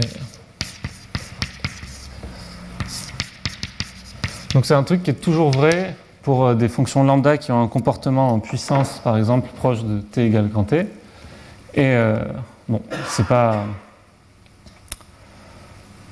Il y a des fonctions comme des exponentielles de moins, des polynômes qui vérifient pas ce genre de truc.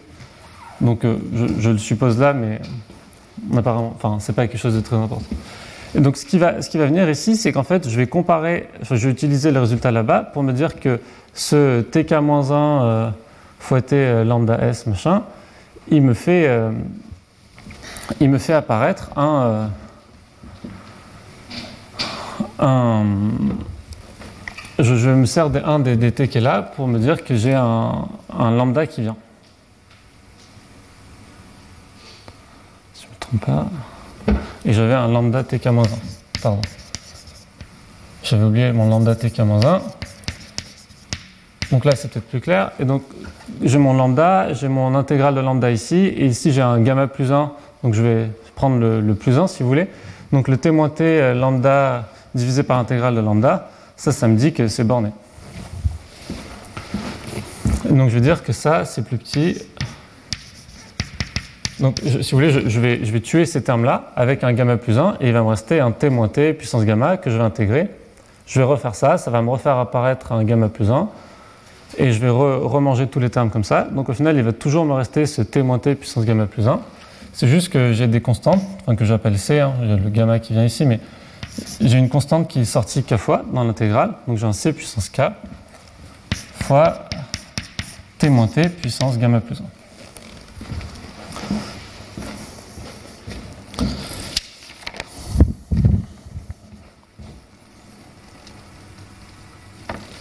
Ça, c'est mon estimation de la quantité qu'elle a.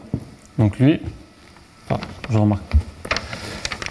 Donc maintenant, je vais dire que l'espérance de n plus 1 oméga n, conditionnée à n positif, je veux dire que ça, c'est la somme de k égale 1, enfin de k plus grand que 1, de, enfin c'est plus petit, je le fais directement, donc j'utilise la majoration qui est là, donc c'est k plus 1, c puissance k,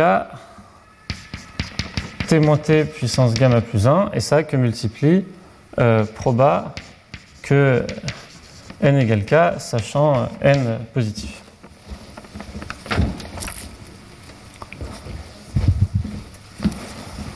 On est bientôt au bout.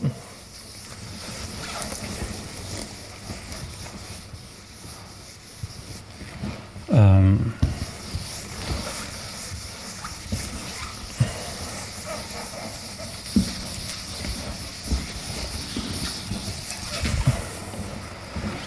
donc, ce terme. Donc, ce terme, pardon.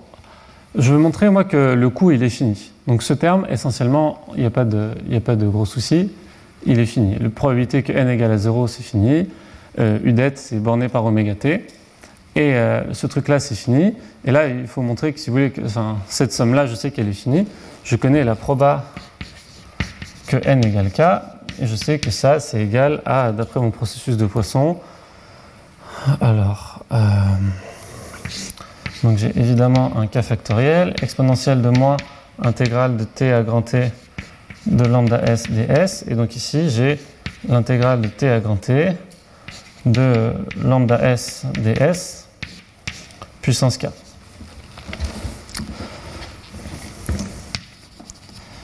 Donc si vous voulez, on, peut s'arrêter là pour le, résultat. Tout ça, c'est borné. Le, fait est qu'on a un peu mieux. On a même beaucoup mieux. Le, proba de n égale à 0, quand t, le petit t étant vers grand t, ça, ça va tendre vers 1. Donc je sais que ce truc-là va converger vers, enfin on va voir précisément, mais ça va ressembler à, UNET. Et donc la question c'est, est-ce que ce truc-là, je peux montrer que ça tend vers 0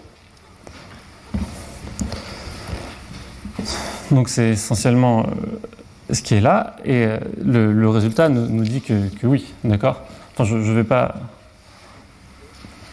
On peut multiplier par proba de n strictement positif. Ici, ça va me faire que je vais remplacer ça par euh, l'équation qui est là.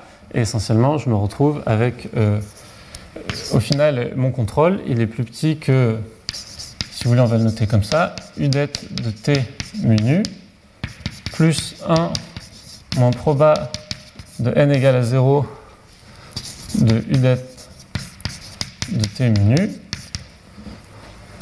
plus euh, la somme sur les k plus grands que 1 de k plus 1 c puissance k moins- le, le t moins t puissance gamma plus 1 il n'est pas dans la somme. Et proba de n égale k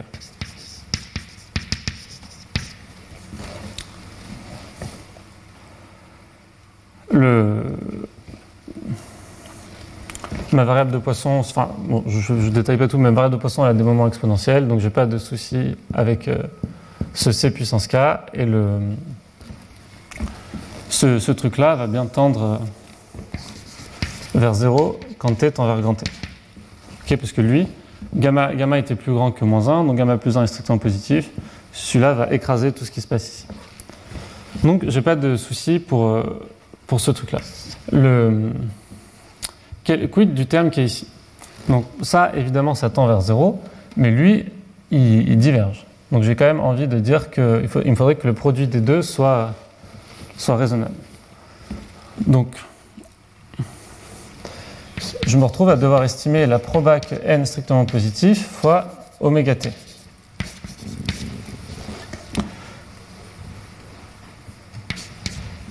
Et ça, c'est à peu près égal, disons, quand on est proche de, grand T, à l'intégrale de petit t à grand T de lambda s oméga t, disons, ds. Donc je, je fais rentrer le oméga dans l'intégrale, et ça c'est assurément plus petit. Oméga, c'est une fonction croissante, si je remplace le t par s. Donc intégrale de petit t à grand t de lambda s oméga s ds. Mais je sais que le produit lambda oméga est intégral. Donc ça, ça tend bien vers 0 quand petit t tend vers grand t. Donc le résultat que j'avais, en fait, il, il est nettement plus fort. Donc non seulement j'ai ça, mais j'ai aussi que... Donc là, ce que j'ai montré, c'est que ma fonction u, elle était inférieure à u det plus un certain bêta de t, et j'ai bêta de t qui tend vers 0. Quand t tend vers grand t.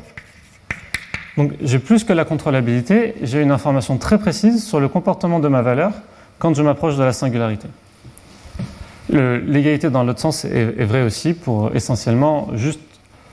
Je, en, bon, c'est- celle-là encore plus simple. L'égalité dans l'autre sens, je vous, je vous la fais là. Elle repose vraiment simplement sur le fait que je, peux conditionner par rapport à n égale à 0.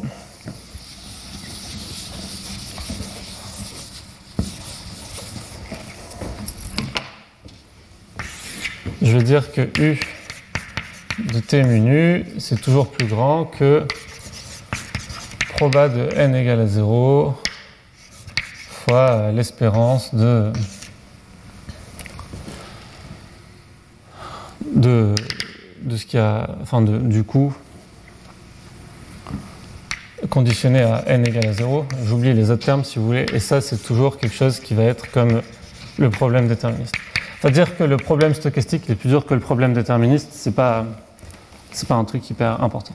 Donc, si vous voulez, là, ça c'est toujours plus grand que U det, et donc en fait je peux l'encadrer, et donc la différence des deux, de mon U déterministe moins mon U, tend vers 0 quand t tend vers grand T.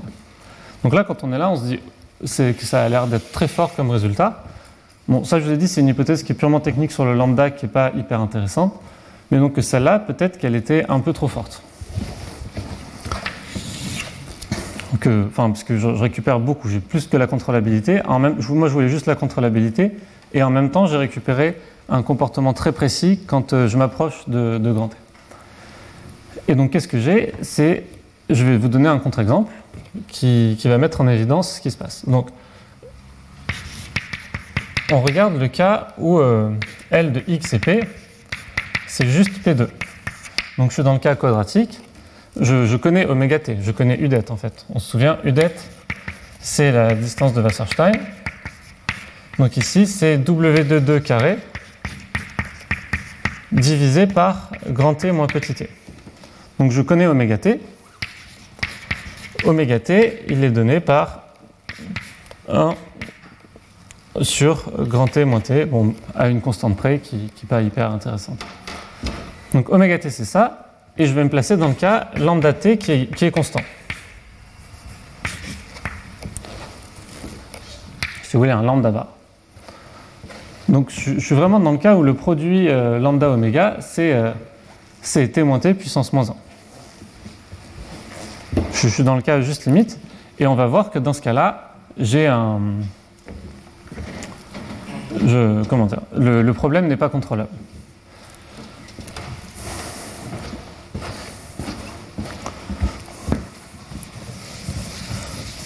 Donc pour faire ça, je ne vais pas avoir besoin de n saut ou de je sais pas quoi, j'ai juste besoin de un saut. Il me faut la probabilité de un saut et il faut juste simplement dire que je ne peux pas être partout à la fois.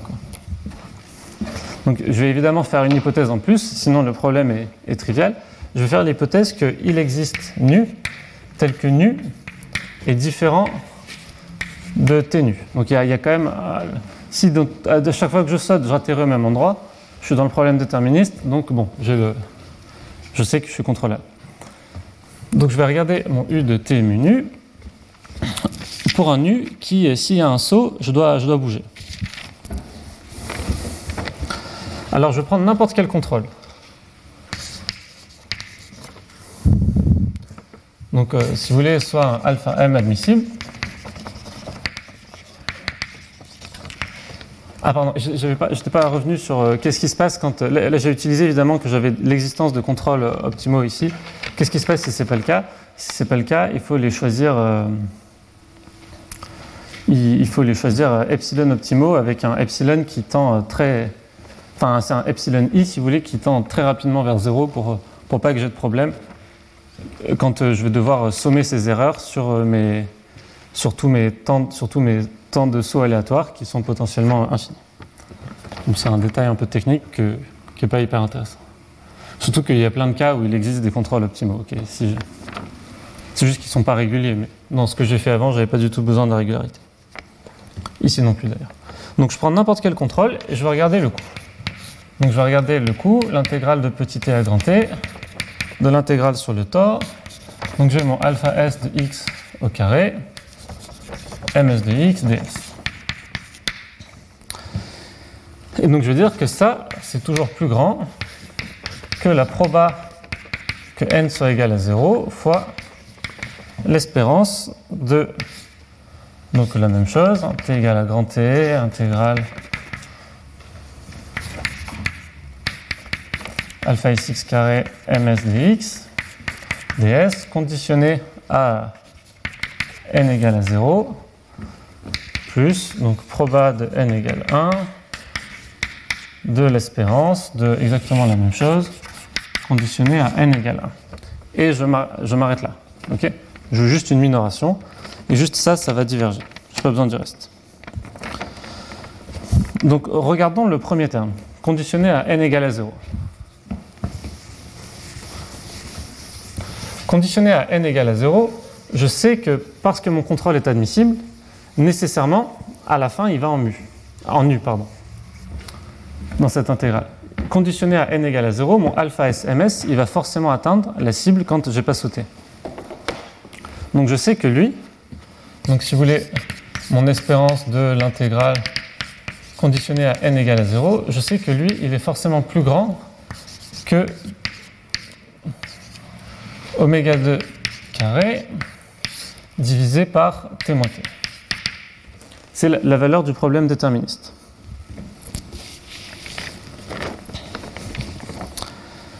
Et là, je vais même euh, être euh, encore plus... Je vais dire que ça, c'est toujours plus grand que oméga 2 t carré, donc t' mu nu t moins t', où là, t', il appartient à t grand T. D'accord Donc ça, c'est le coût pour transporter mu à nu en temps t. Et ça, c'est le coût pour transporter... Non, pardon. Ok. Euh... Pardon, je vais, être légèrement plus précis. Donc ça, c'est le truc qui est, trivialement vrai, que c'est plus petit que le problème déterministe. Je, fais je, dans le problème déterministe, je fais forcément mieux que ici, conditionné à n égale à 0. Parce qu'on se souvient, je ne sais pas que n égale à 0. Donc peut-être que j'ai, euh, je suis parti un peu à droite à gauche avant, mais à la fin, je vais quand même aller en nu. Une, estimée plus précise qui va dans ce sens-là, c'est de dire que cette espérance, conditionnée à n égale à 0, elle est certainement plus grande que l'espérance quand je, je prends un temps t'. Donc là, je vais me prendre t' plus petit que dans euh, petit t grand t. De t' à grand t, de tout le bazar, conditionné en n égale à 0. J'ai juste enlevé des termes qui étaient positifs. Et là, j'ai toujours le même résultat. Je sais que ça, c'est toujours mieux que ce que j'aurais fait dans le cas déterministe en étant en t'. Donc ce que j'aurais fait dans le cas déterministe en partant de t', en- de, de mt' en t', c'est la distance de... Ah, il n'y a pas de t ici. La distance de Wasserstein 2 de mt' à nu divisé par t moins t'.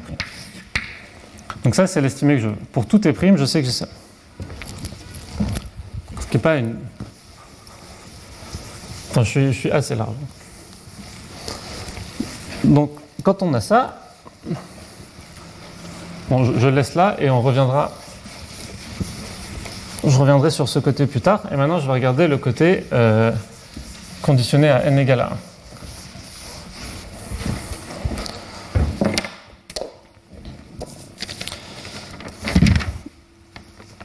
Donc, je vais introduire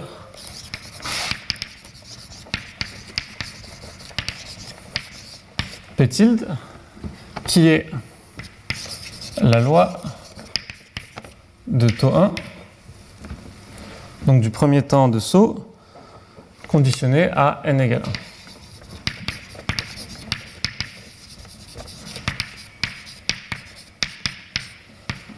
1. Donc, je suis dans l'événement n égale 1 et je regarde la loi de, de, de taux 1. Je, vous passe le calcul de proba conditionnel, mais bon, c'est un truc qui est. Petit est strictement positif et la seule, euh, la seule propriété qui m'intéresse, si vous voulez, c'est que euh, l'inf de P tilde sur l'intervalle de temps t grand t, c'est strictement positif. Et donc je vais intégrer par rapport à P tilde. Pardon, j'intégrer par rapport à P tilde. Euh, ici, l'e- l'espérance conditionnée à n égale à 1. Qu'est-ce qui va se passer? C'est qu'il peut se passer plein de choses avant, euh, avant taux 1 et après taux 1. Par le même raisonnement que là, je sais que je serai pire que ce que j'aurais fait dans le cas déterministe. Donc moi, ce que je veux dire, c'est que l'espérance, donc mon coût t grand t conditionné à n égale 1, de la même façon que tout à l'heure, je vais couper l'intégrale. Je veux dire que ça, c'est plus, plus grand que l'espérance quand je suis en, si vous voulez, taux 1 à grand t de du coup conditionné à n égale 1. Et ça, c'est nécessairement plus grand que l'espérance de W2 carré euh, M taux 1, euh, l'opérateur de saut t nu divisé par t moins taux 1.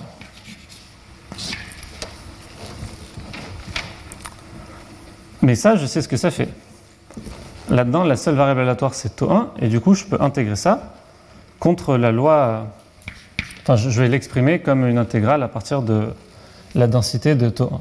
Donc, ça, je veux dire que c'est l'intégrale de petit t à grand t de W2 carré mt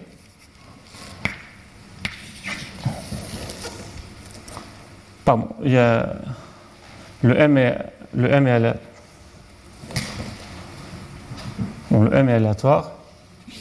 Donc je me garde l'espérance. Ici, je fais juste un passage de je conditionne par rapport à taux 1.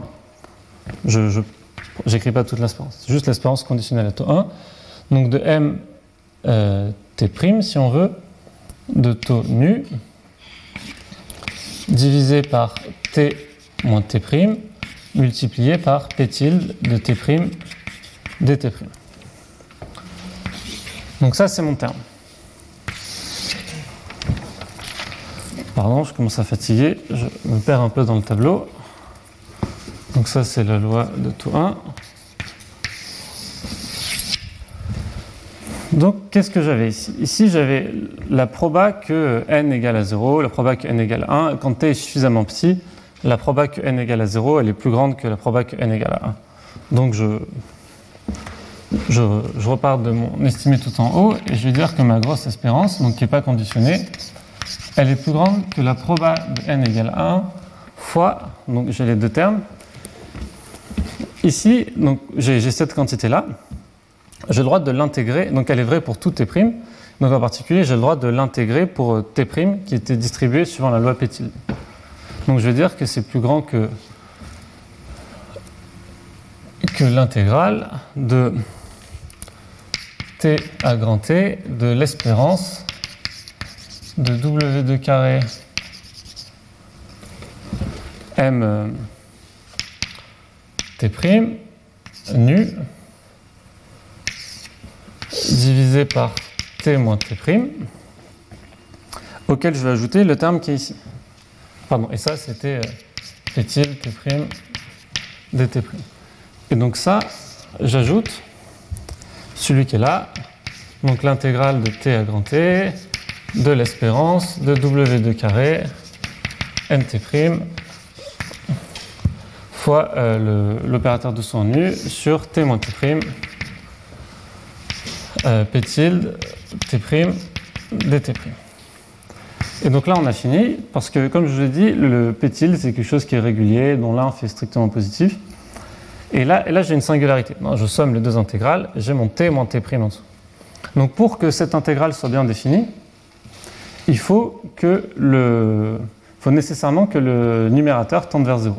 Mais le numérateur, il ne peut pas tendre vers 0, parce que enfin si vous voulez, comme euh, le nu et le tonu sont strict, enfin sont différents, je peux, peux jamais, le, M, MT' il est aléatoire, mais peu m'importe, je peux jamais être à la fois proche de nu et de tonu. C'est pas possible. J'ai toujours au moins un écart entre les deux. Donc je sais que je vais être plus grand qu'une constante sur euh, t moins tau, grand T moins prime. D'accord? Donc l'intégrale diverge peu importe que lui, euh, que le P de n égale à 1, il tende vers 0, cette intégrale elle diverge. Donc dans ce cas très précis, quadratique, euh, saut constant, qui est le cas limite, je sais que j'ai, euh, je sais que le problème n'est pas contrôlable. D'accord? Donc là j'ai pris n'importe quel contrôle et j'ai montré que c'était plus grand que quelque chose qui faisait l'infini. Donc je ne suis pas contrôlable. Donc je suis dans une situation un peu particulière où la contrôlabilité va de pair avec une information très précise sur U. Et on se rappelle que là, j'ai fait zéro hypothèse sur mon opérateur grand T. Peut-être n'importe quoi. Je, le fait que je suis sur un compact joue un rôle, évidemment. Je suis sur l'ensemble des mesures de, de proba et compact. Mais euh, j'ai cette, euh, cette, disjonction de cas Voilà. Donc, dans le temps qui reste, je vais essayer de faire le cas, le cas vous montrer quelle hypothèse il faut. Ah oui, et donc dans le cas, donc dans le cas quadratique, évidemment, il faut que le lambda tende vers 0 pour que le problème soit contrôlable.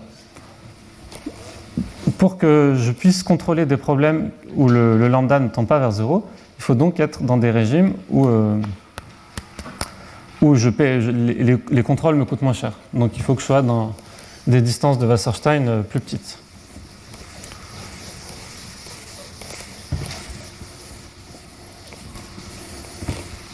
qui est évidemment raisonnable. J'en parlerai peut-être un peu plus la prochaine fois, mais évidemment, il y a une théorie du contrôle optimal avec contrainte d'état en, dimension finie qui, fait apparaître clairement, donc il y a notamment un travail de Jean-Michel Lasserie et Pierre-Louis qui fait clairement apparaître le, lien entre l'explosion au nombre de la fonction valeur et le, le coût que j'ai à payer mes contrôles. Donc le cas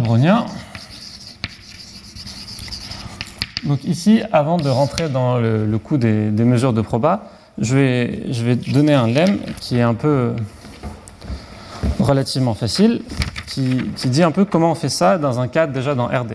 Là, on se souvient, j'ai une mesure de proba qui bouge, et je vais essayer de l'attraper. Donc, essayons de voir ce qu'on peut faire dans RD. Donc ici, je vais prendre, je suis pas trop embêté, je vais prendre un L de x et p qui est convexe en P.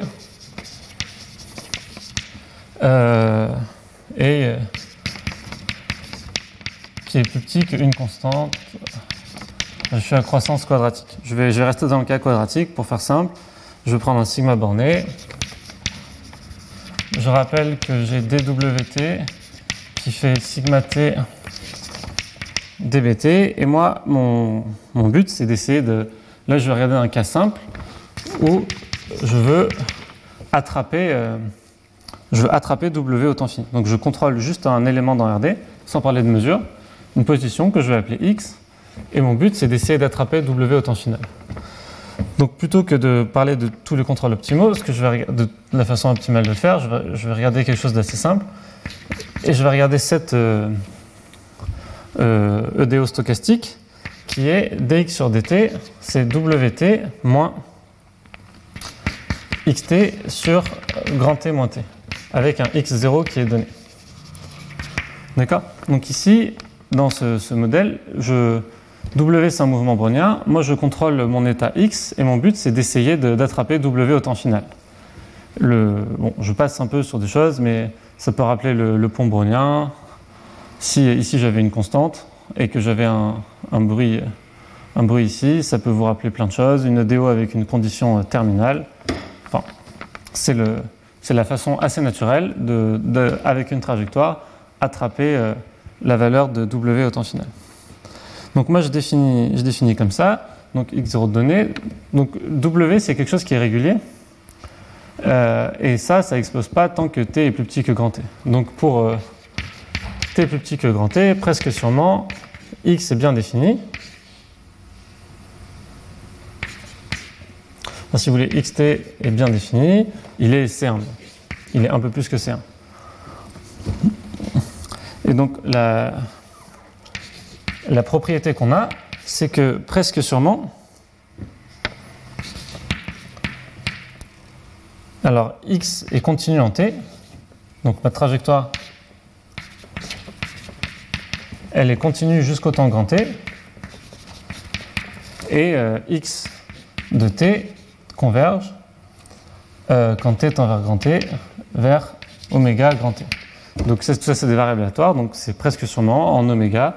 J'ai oméga par oméga, j'ai cette relation qui est vérifiée. Donc j'ai cette première hypothèse, et la, enfin cette première conclusion, et la deuxième,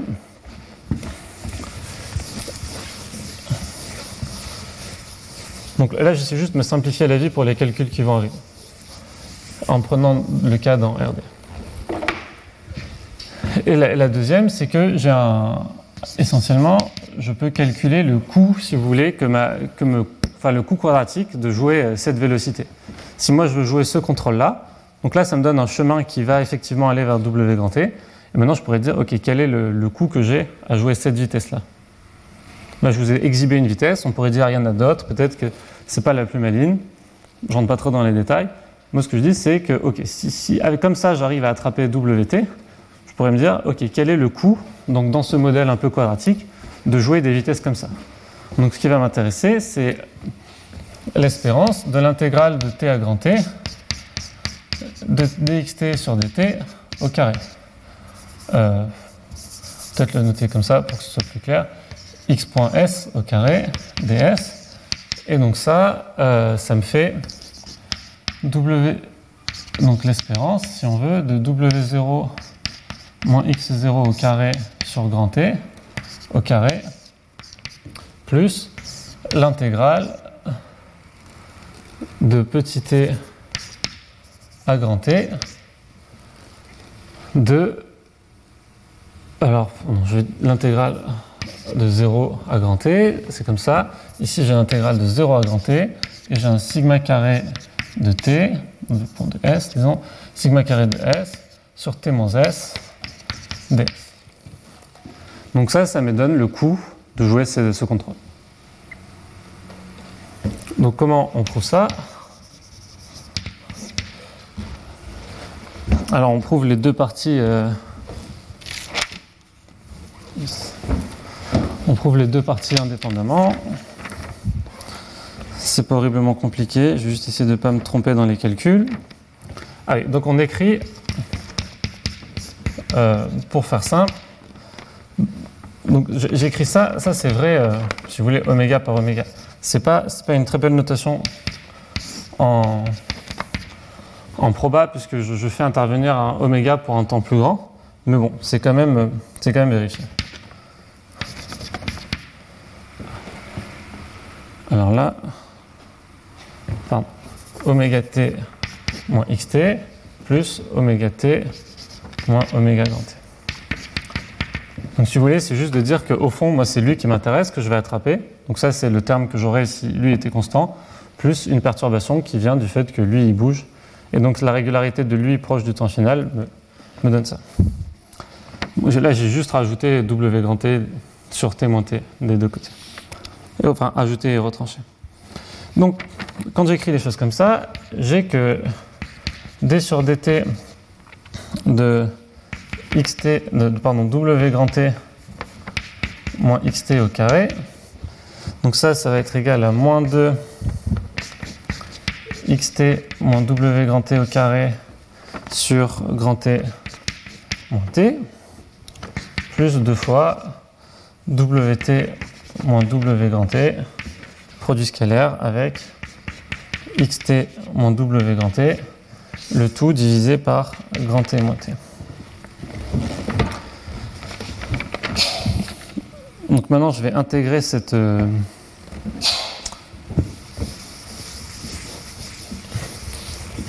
je vais intégrer cette équation entre petit t et grand t. en disant, on peut faire d'abord entre 0 et grand t pour être un peu moins dur. Mais donc ça va me faire w grand t moins xt au carré moins w grand t moins x0 au carré. Donc ça, c'est égal à pardon, plus 2 fois, je vais prendre du bon côté, donc l'intégrale de 0 à t de xs moins ws sur t moins s. Ça c'est au carré. Ds et donc ça c'est égal à deux fois l'intégrale de 0 à t de ws moins wt sur racine de t moins s. Je sépare le, le, le dénominateur dans les deux termes pour qu'on voit apparaître ce qui se passe.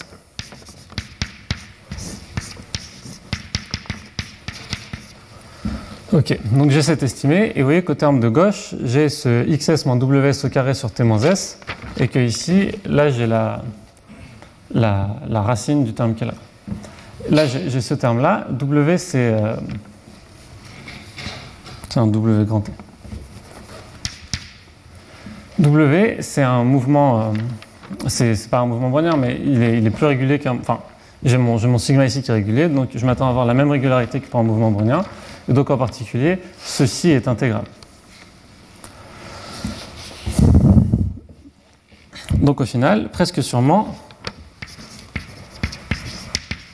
un coup de Cauchy-Schwarz pour le, le, terme qui est là, mais ce qui, ce qui va se passer, c'est que le terme de droite va être borné.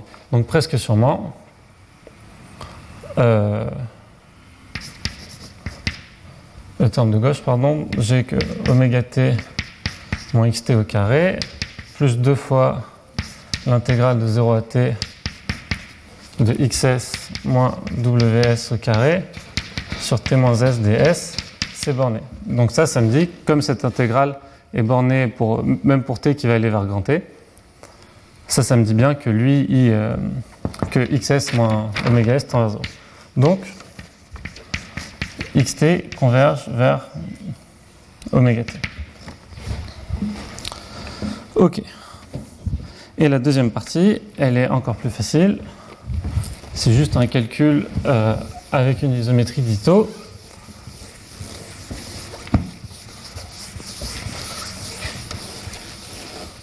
Donc essentiellement, je vais dériver le xt sur yt. Donc si vous voulez, on appelle YT, c'est dxt sur dt. Et ce que je veux dire, c'est que dyt, c'est, euh, bah, il, est, construit comme ça, mais si, vous pouvez faire le calcul, mais dyt, c'est juste sigma t sur t moins t dbt. Et donc une fois, que j'ai ça, je sais que mon euh, dxt sur dt au carré, enfin, on va faire avec l'espérance directement. Donc l'espérance de dx sur dt au carré, c'est égal à donc la valeur autant 0. Donc x0 moins oméga 0 sur t, pardon, l'espérance de euh, x0 moins oméga 0 sur t2 donc, au carré et le terme, euh, le terme de variation quadratique qui me fait simplement euh, intégrale de 0 à t de sigma carré de s sur t moins s carré ds. Ok Et donc là, j'ai presque le j'ai presque le résultat que, que je voulais et juste il suffit d'intégrer en temps. Donc vous allez intégrer en temps. Ici même, on peut,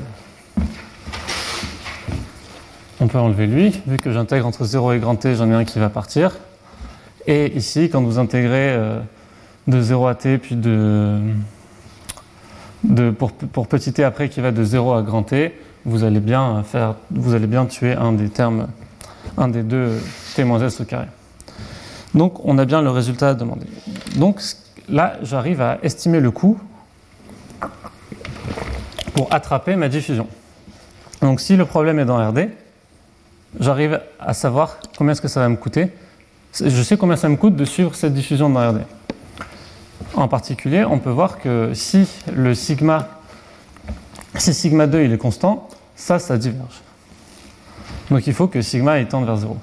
On est dans le cas quadratique. Le coup d'avant, j'avais lambda qui devait tendre vers 0 dans le cas quadratique. Ici, j'ai sigma qui doit tendre vers 0.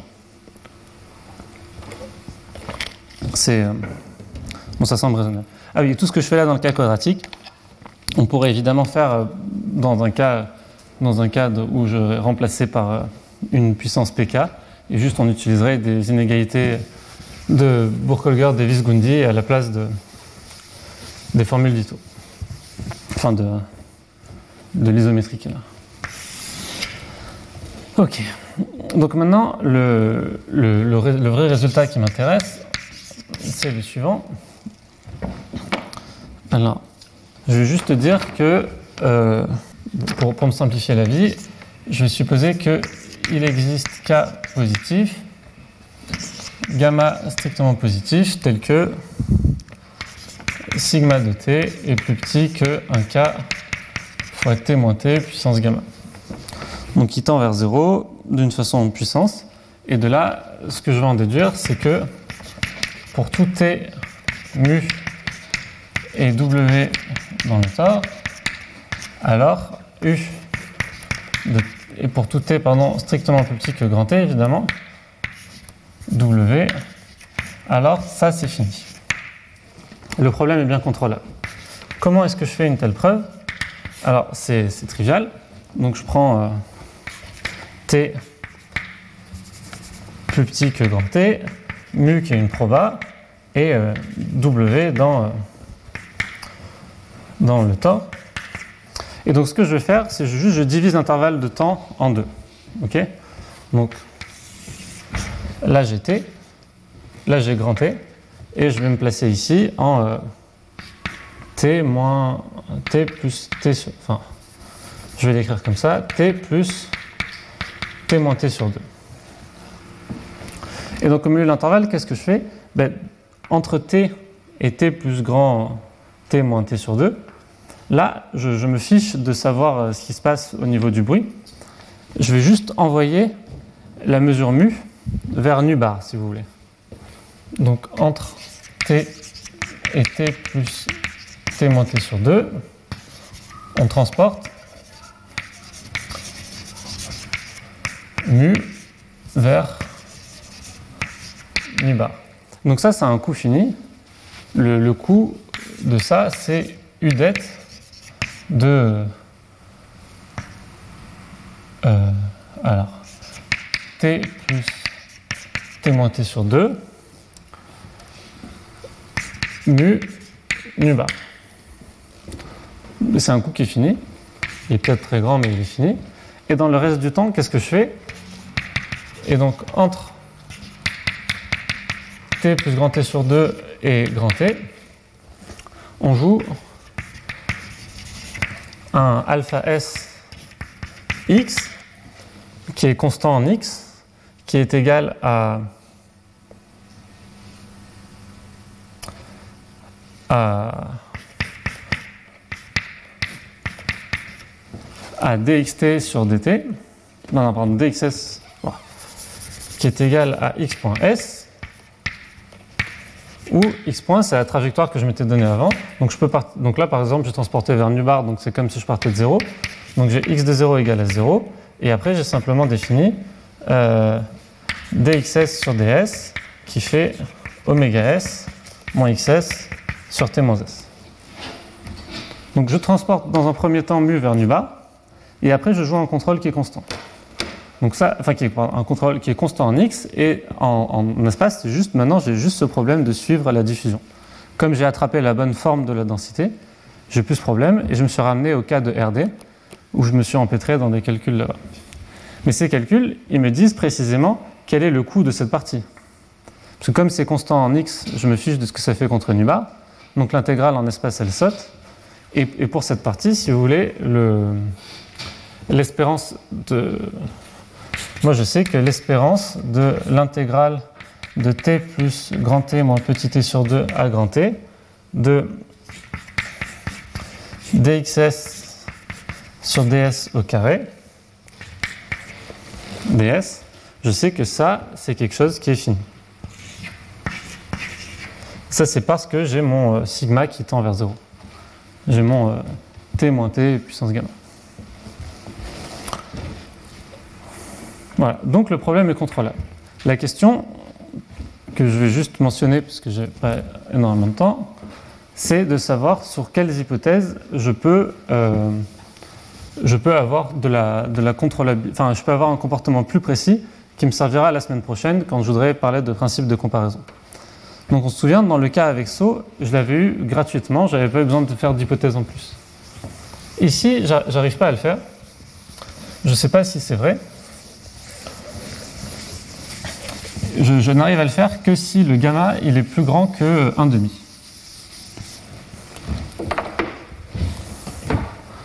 Donc, le résultat que j'arrive à avoir, propriété, donc c'est les mêmes hypothèses que là-bas.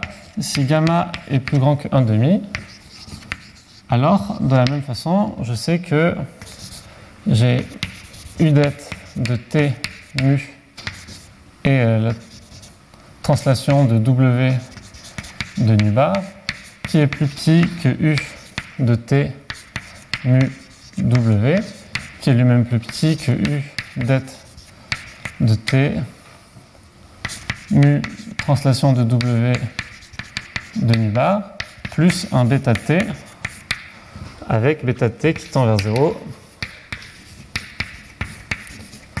quand t tend vers grand t. Euh, la preuve, c'est juste, on aurait pu la faire aussi directement. Simplement, comme j'ai une hypothèse un peu plus forte, ce résultat est, a priori, il me donne des, résultats, enfin, il me donne de la contrôlabilité même quand gamma est, est plus petit qu'un demi, pourvu qu'il soit strictement positif. Donc la preuve ici, j'ai pas vraiment le, temps de le faire, mais essentiellement, le, le- c'est juste, c'est pas, pas très compliqué de voir comment je vais faire.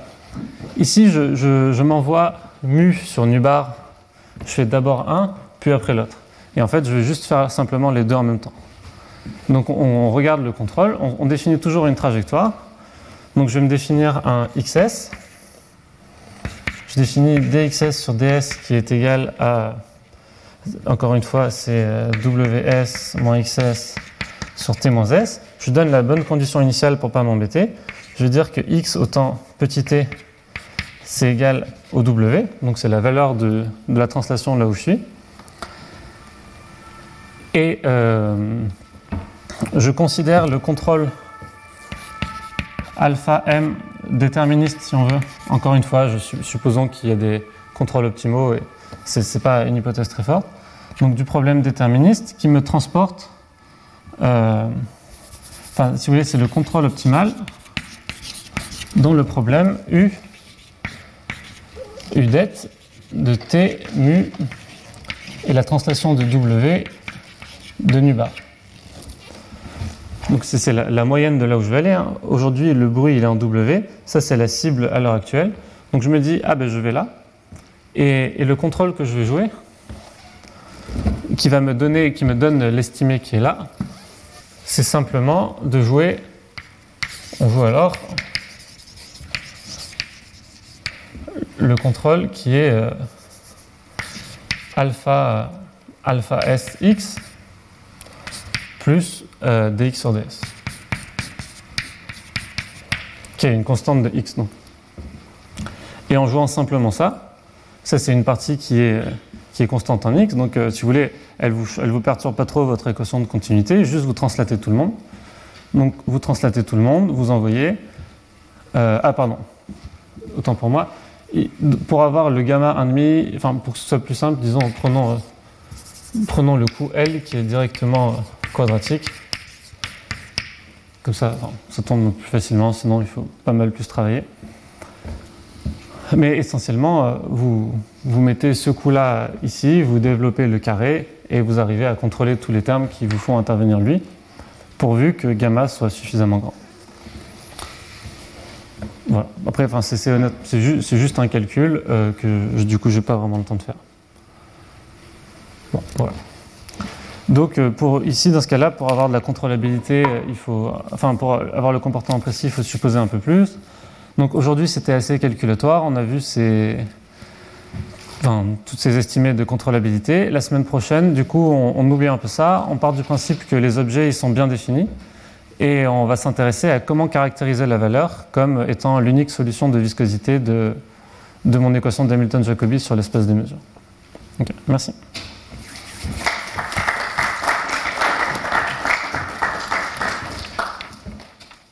Retrouvez tous les contenus du Collège de France sur www.colège-2-france.fr.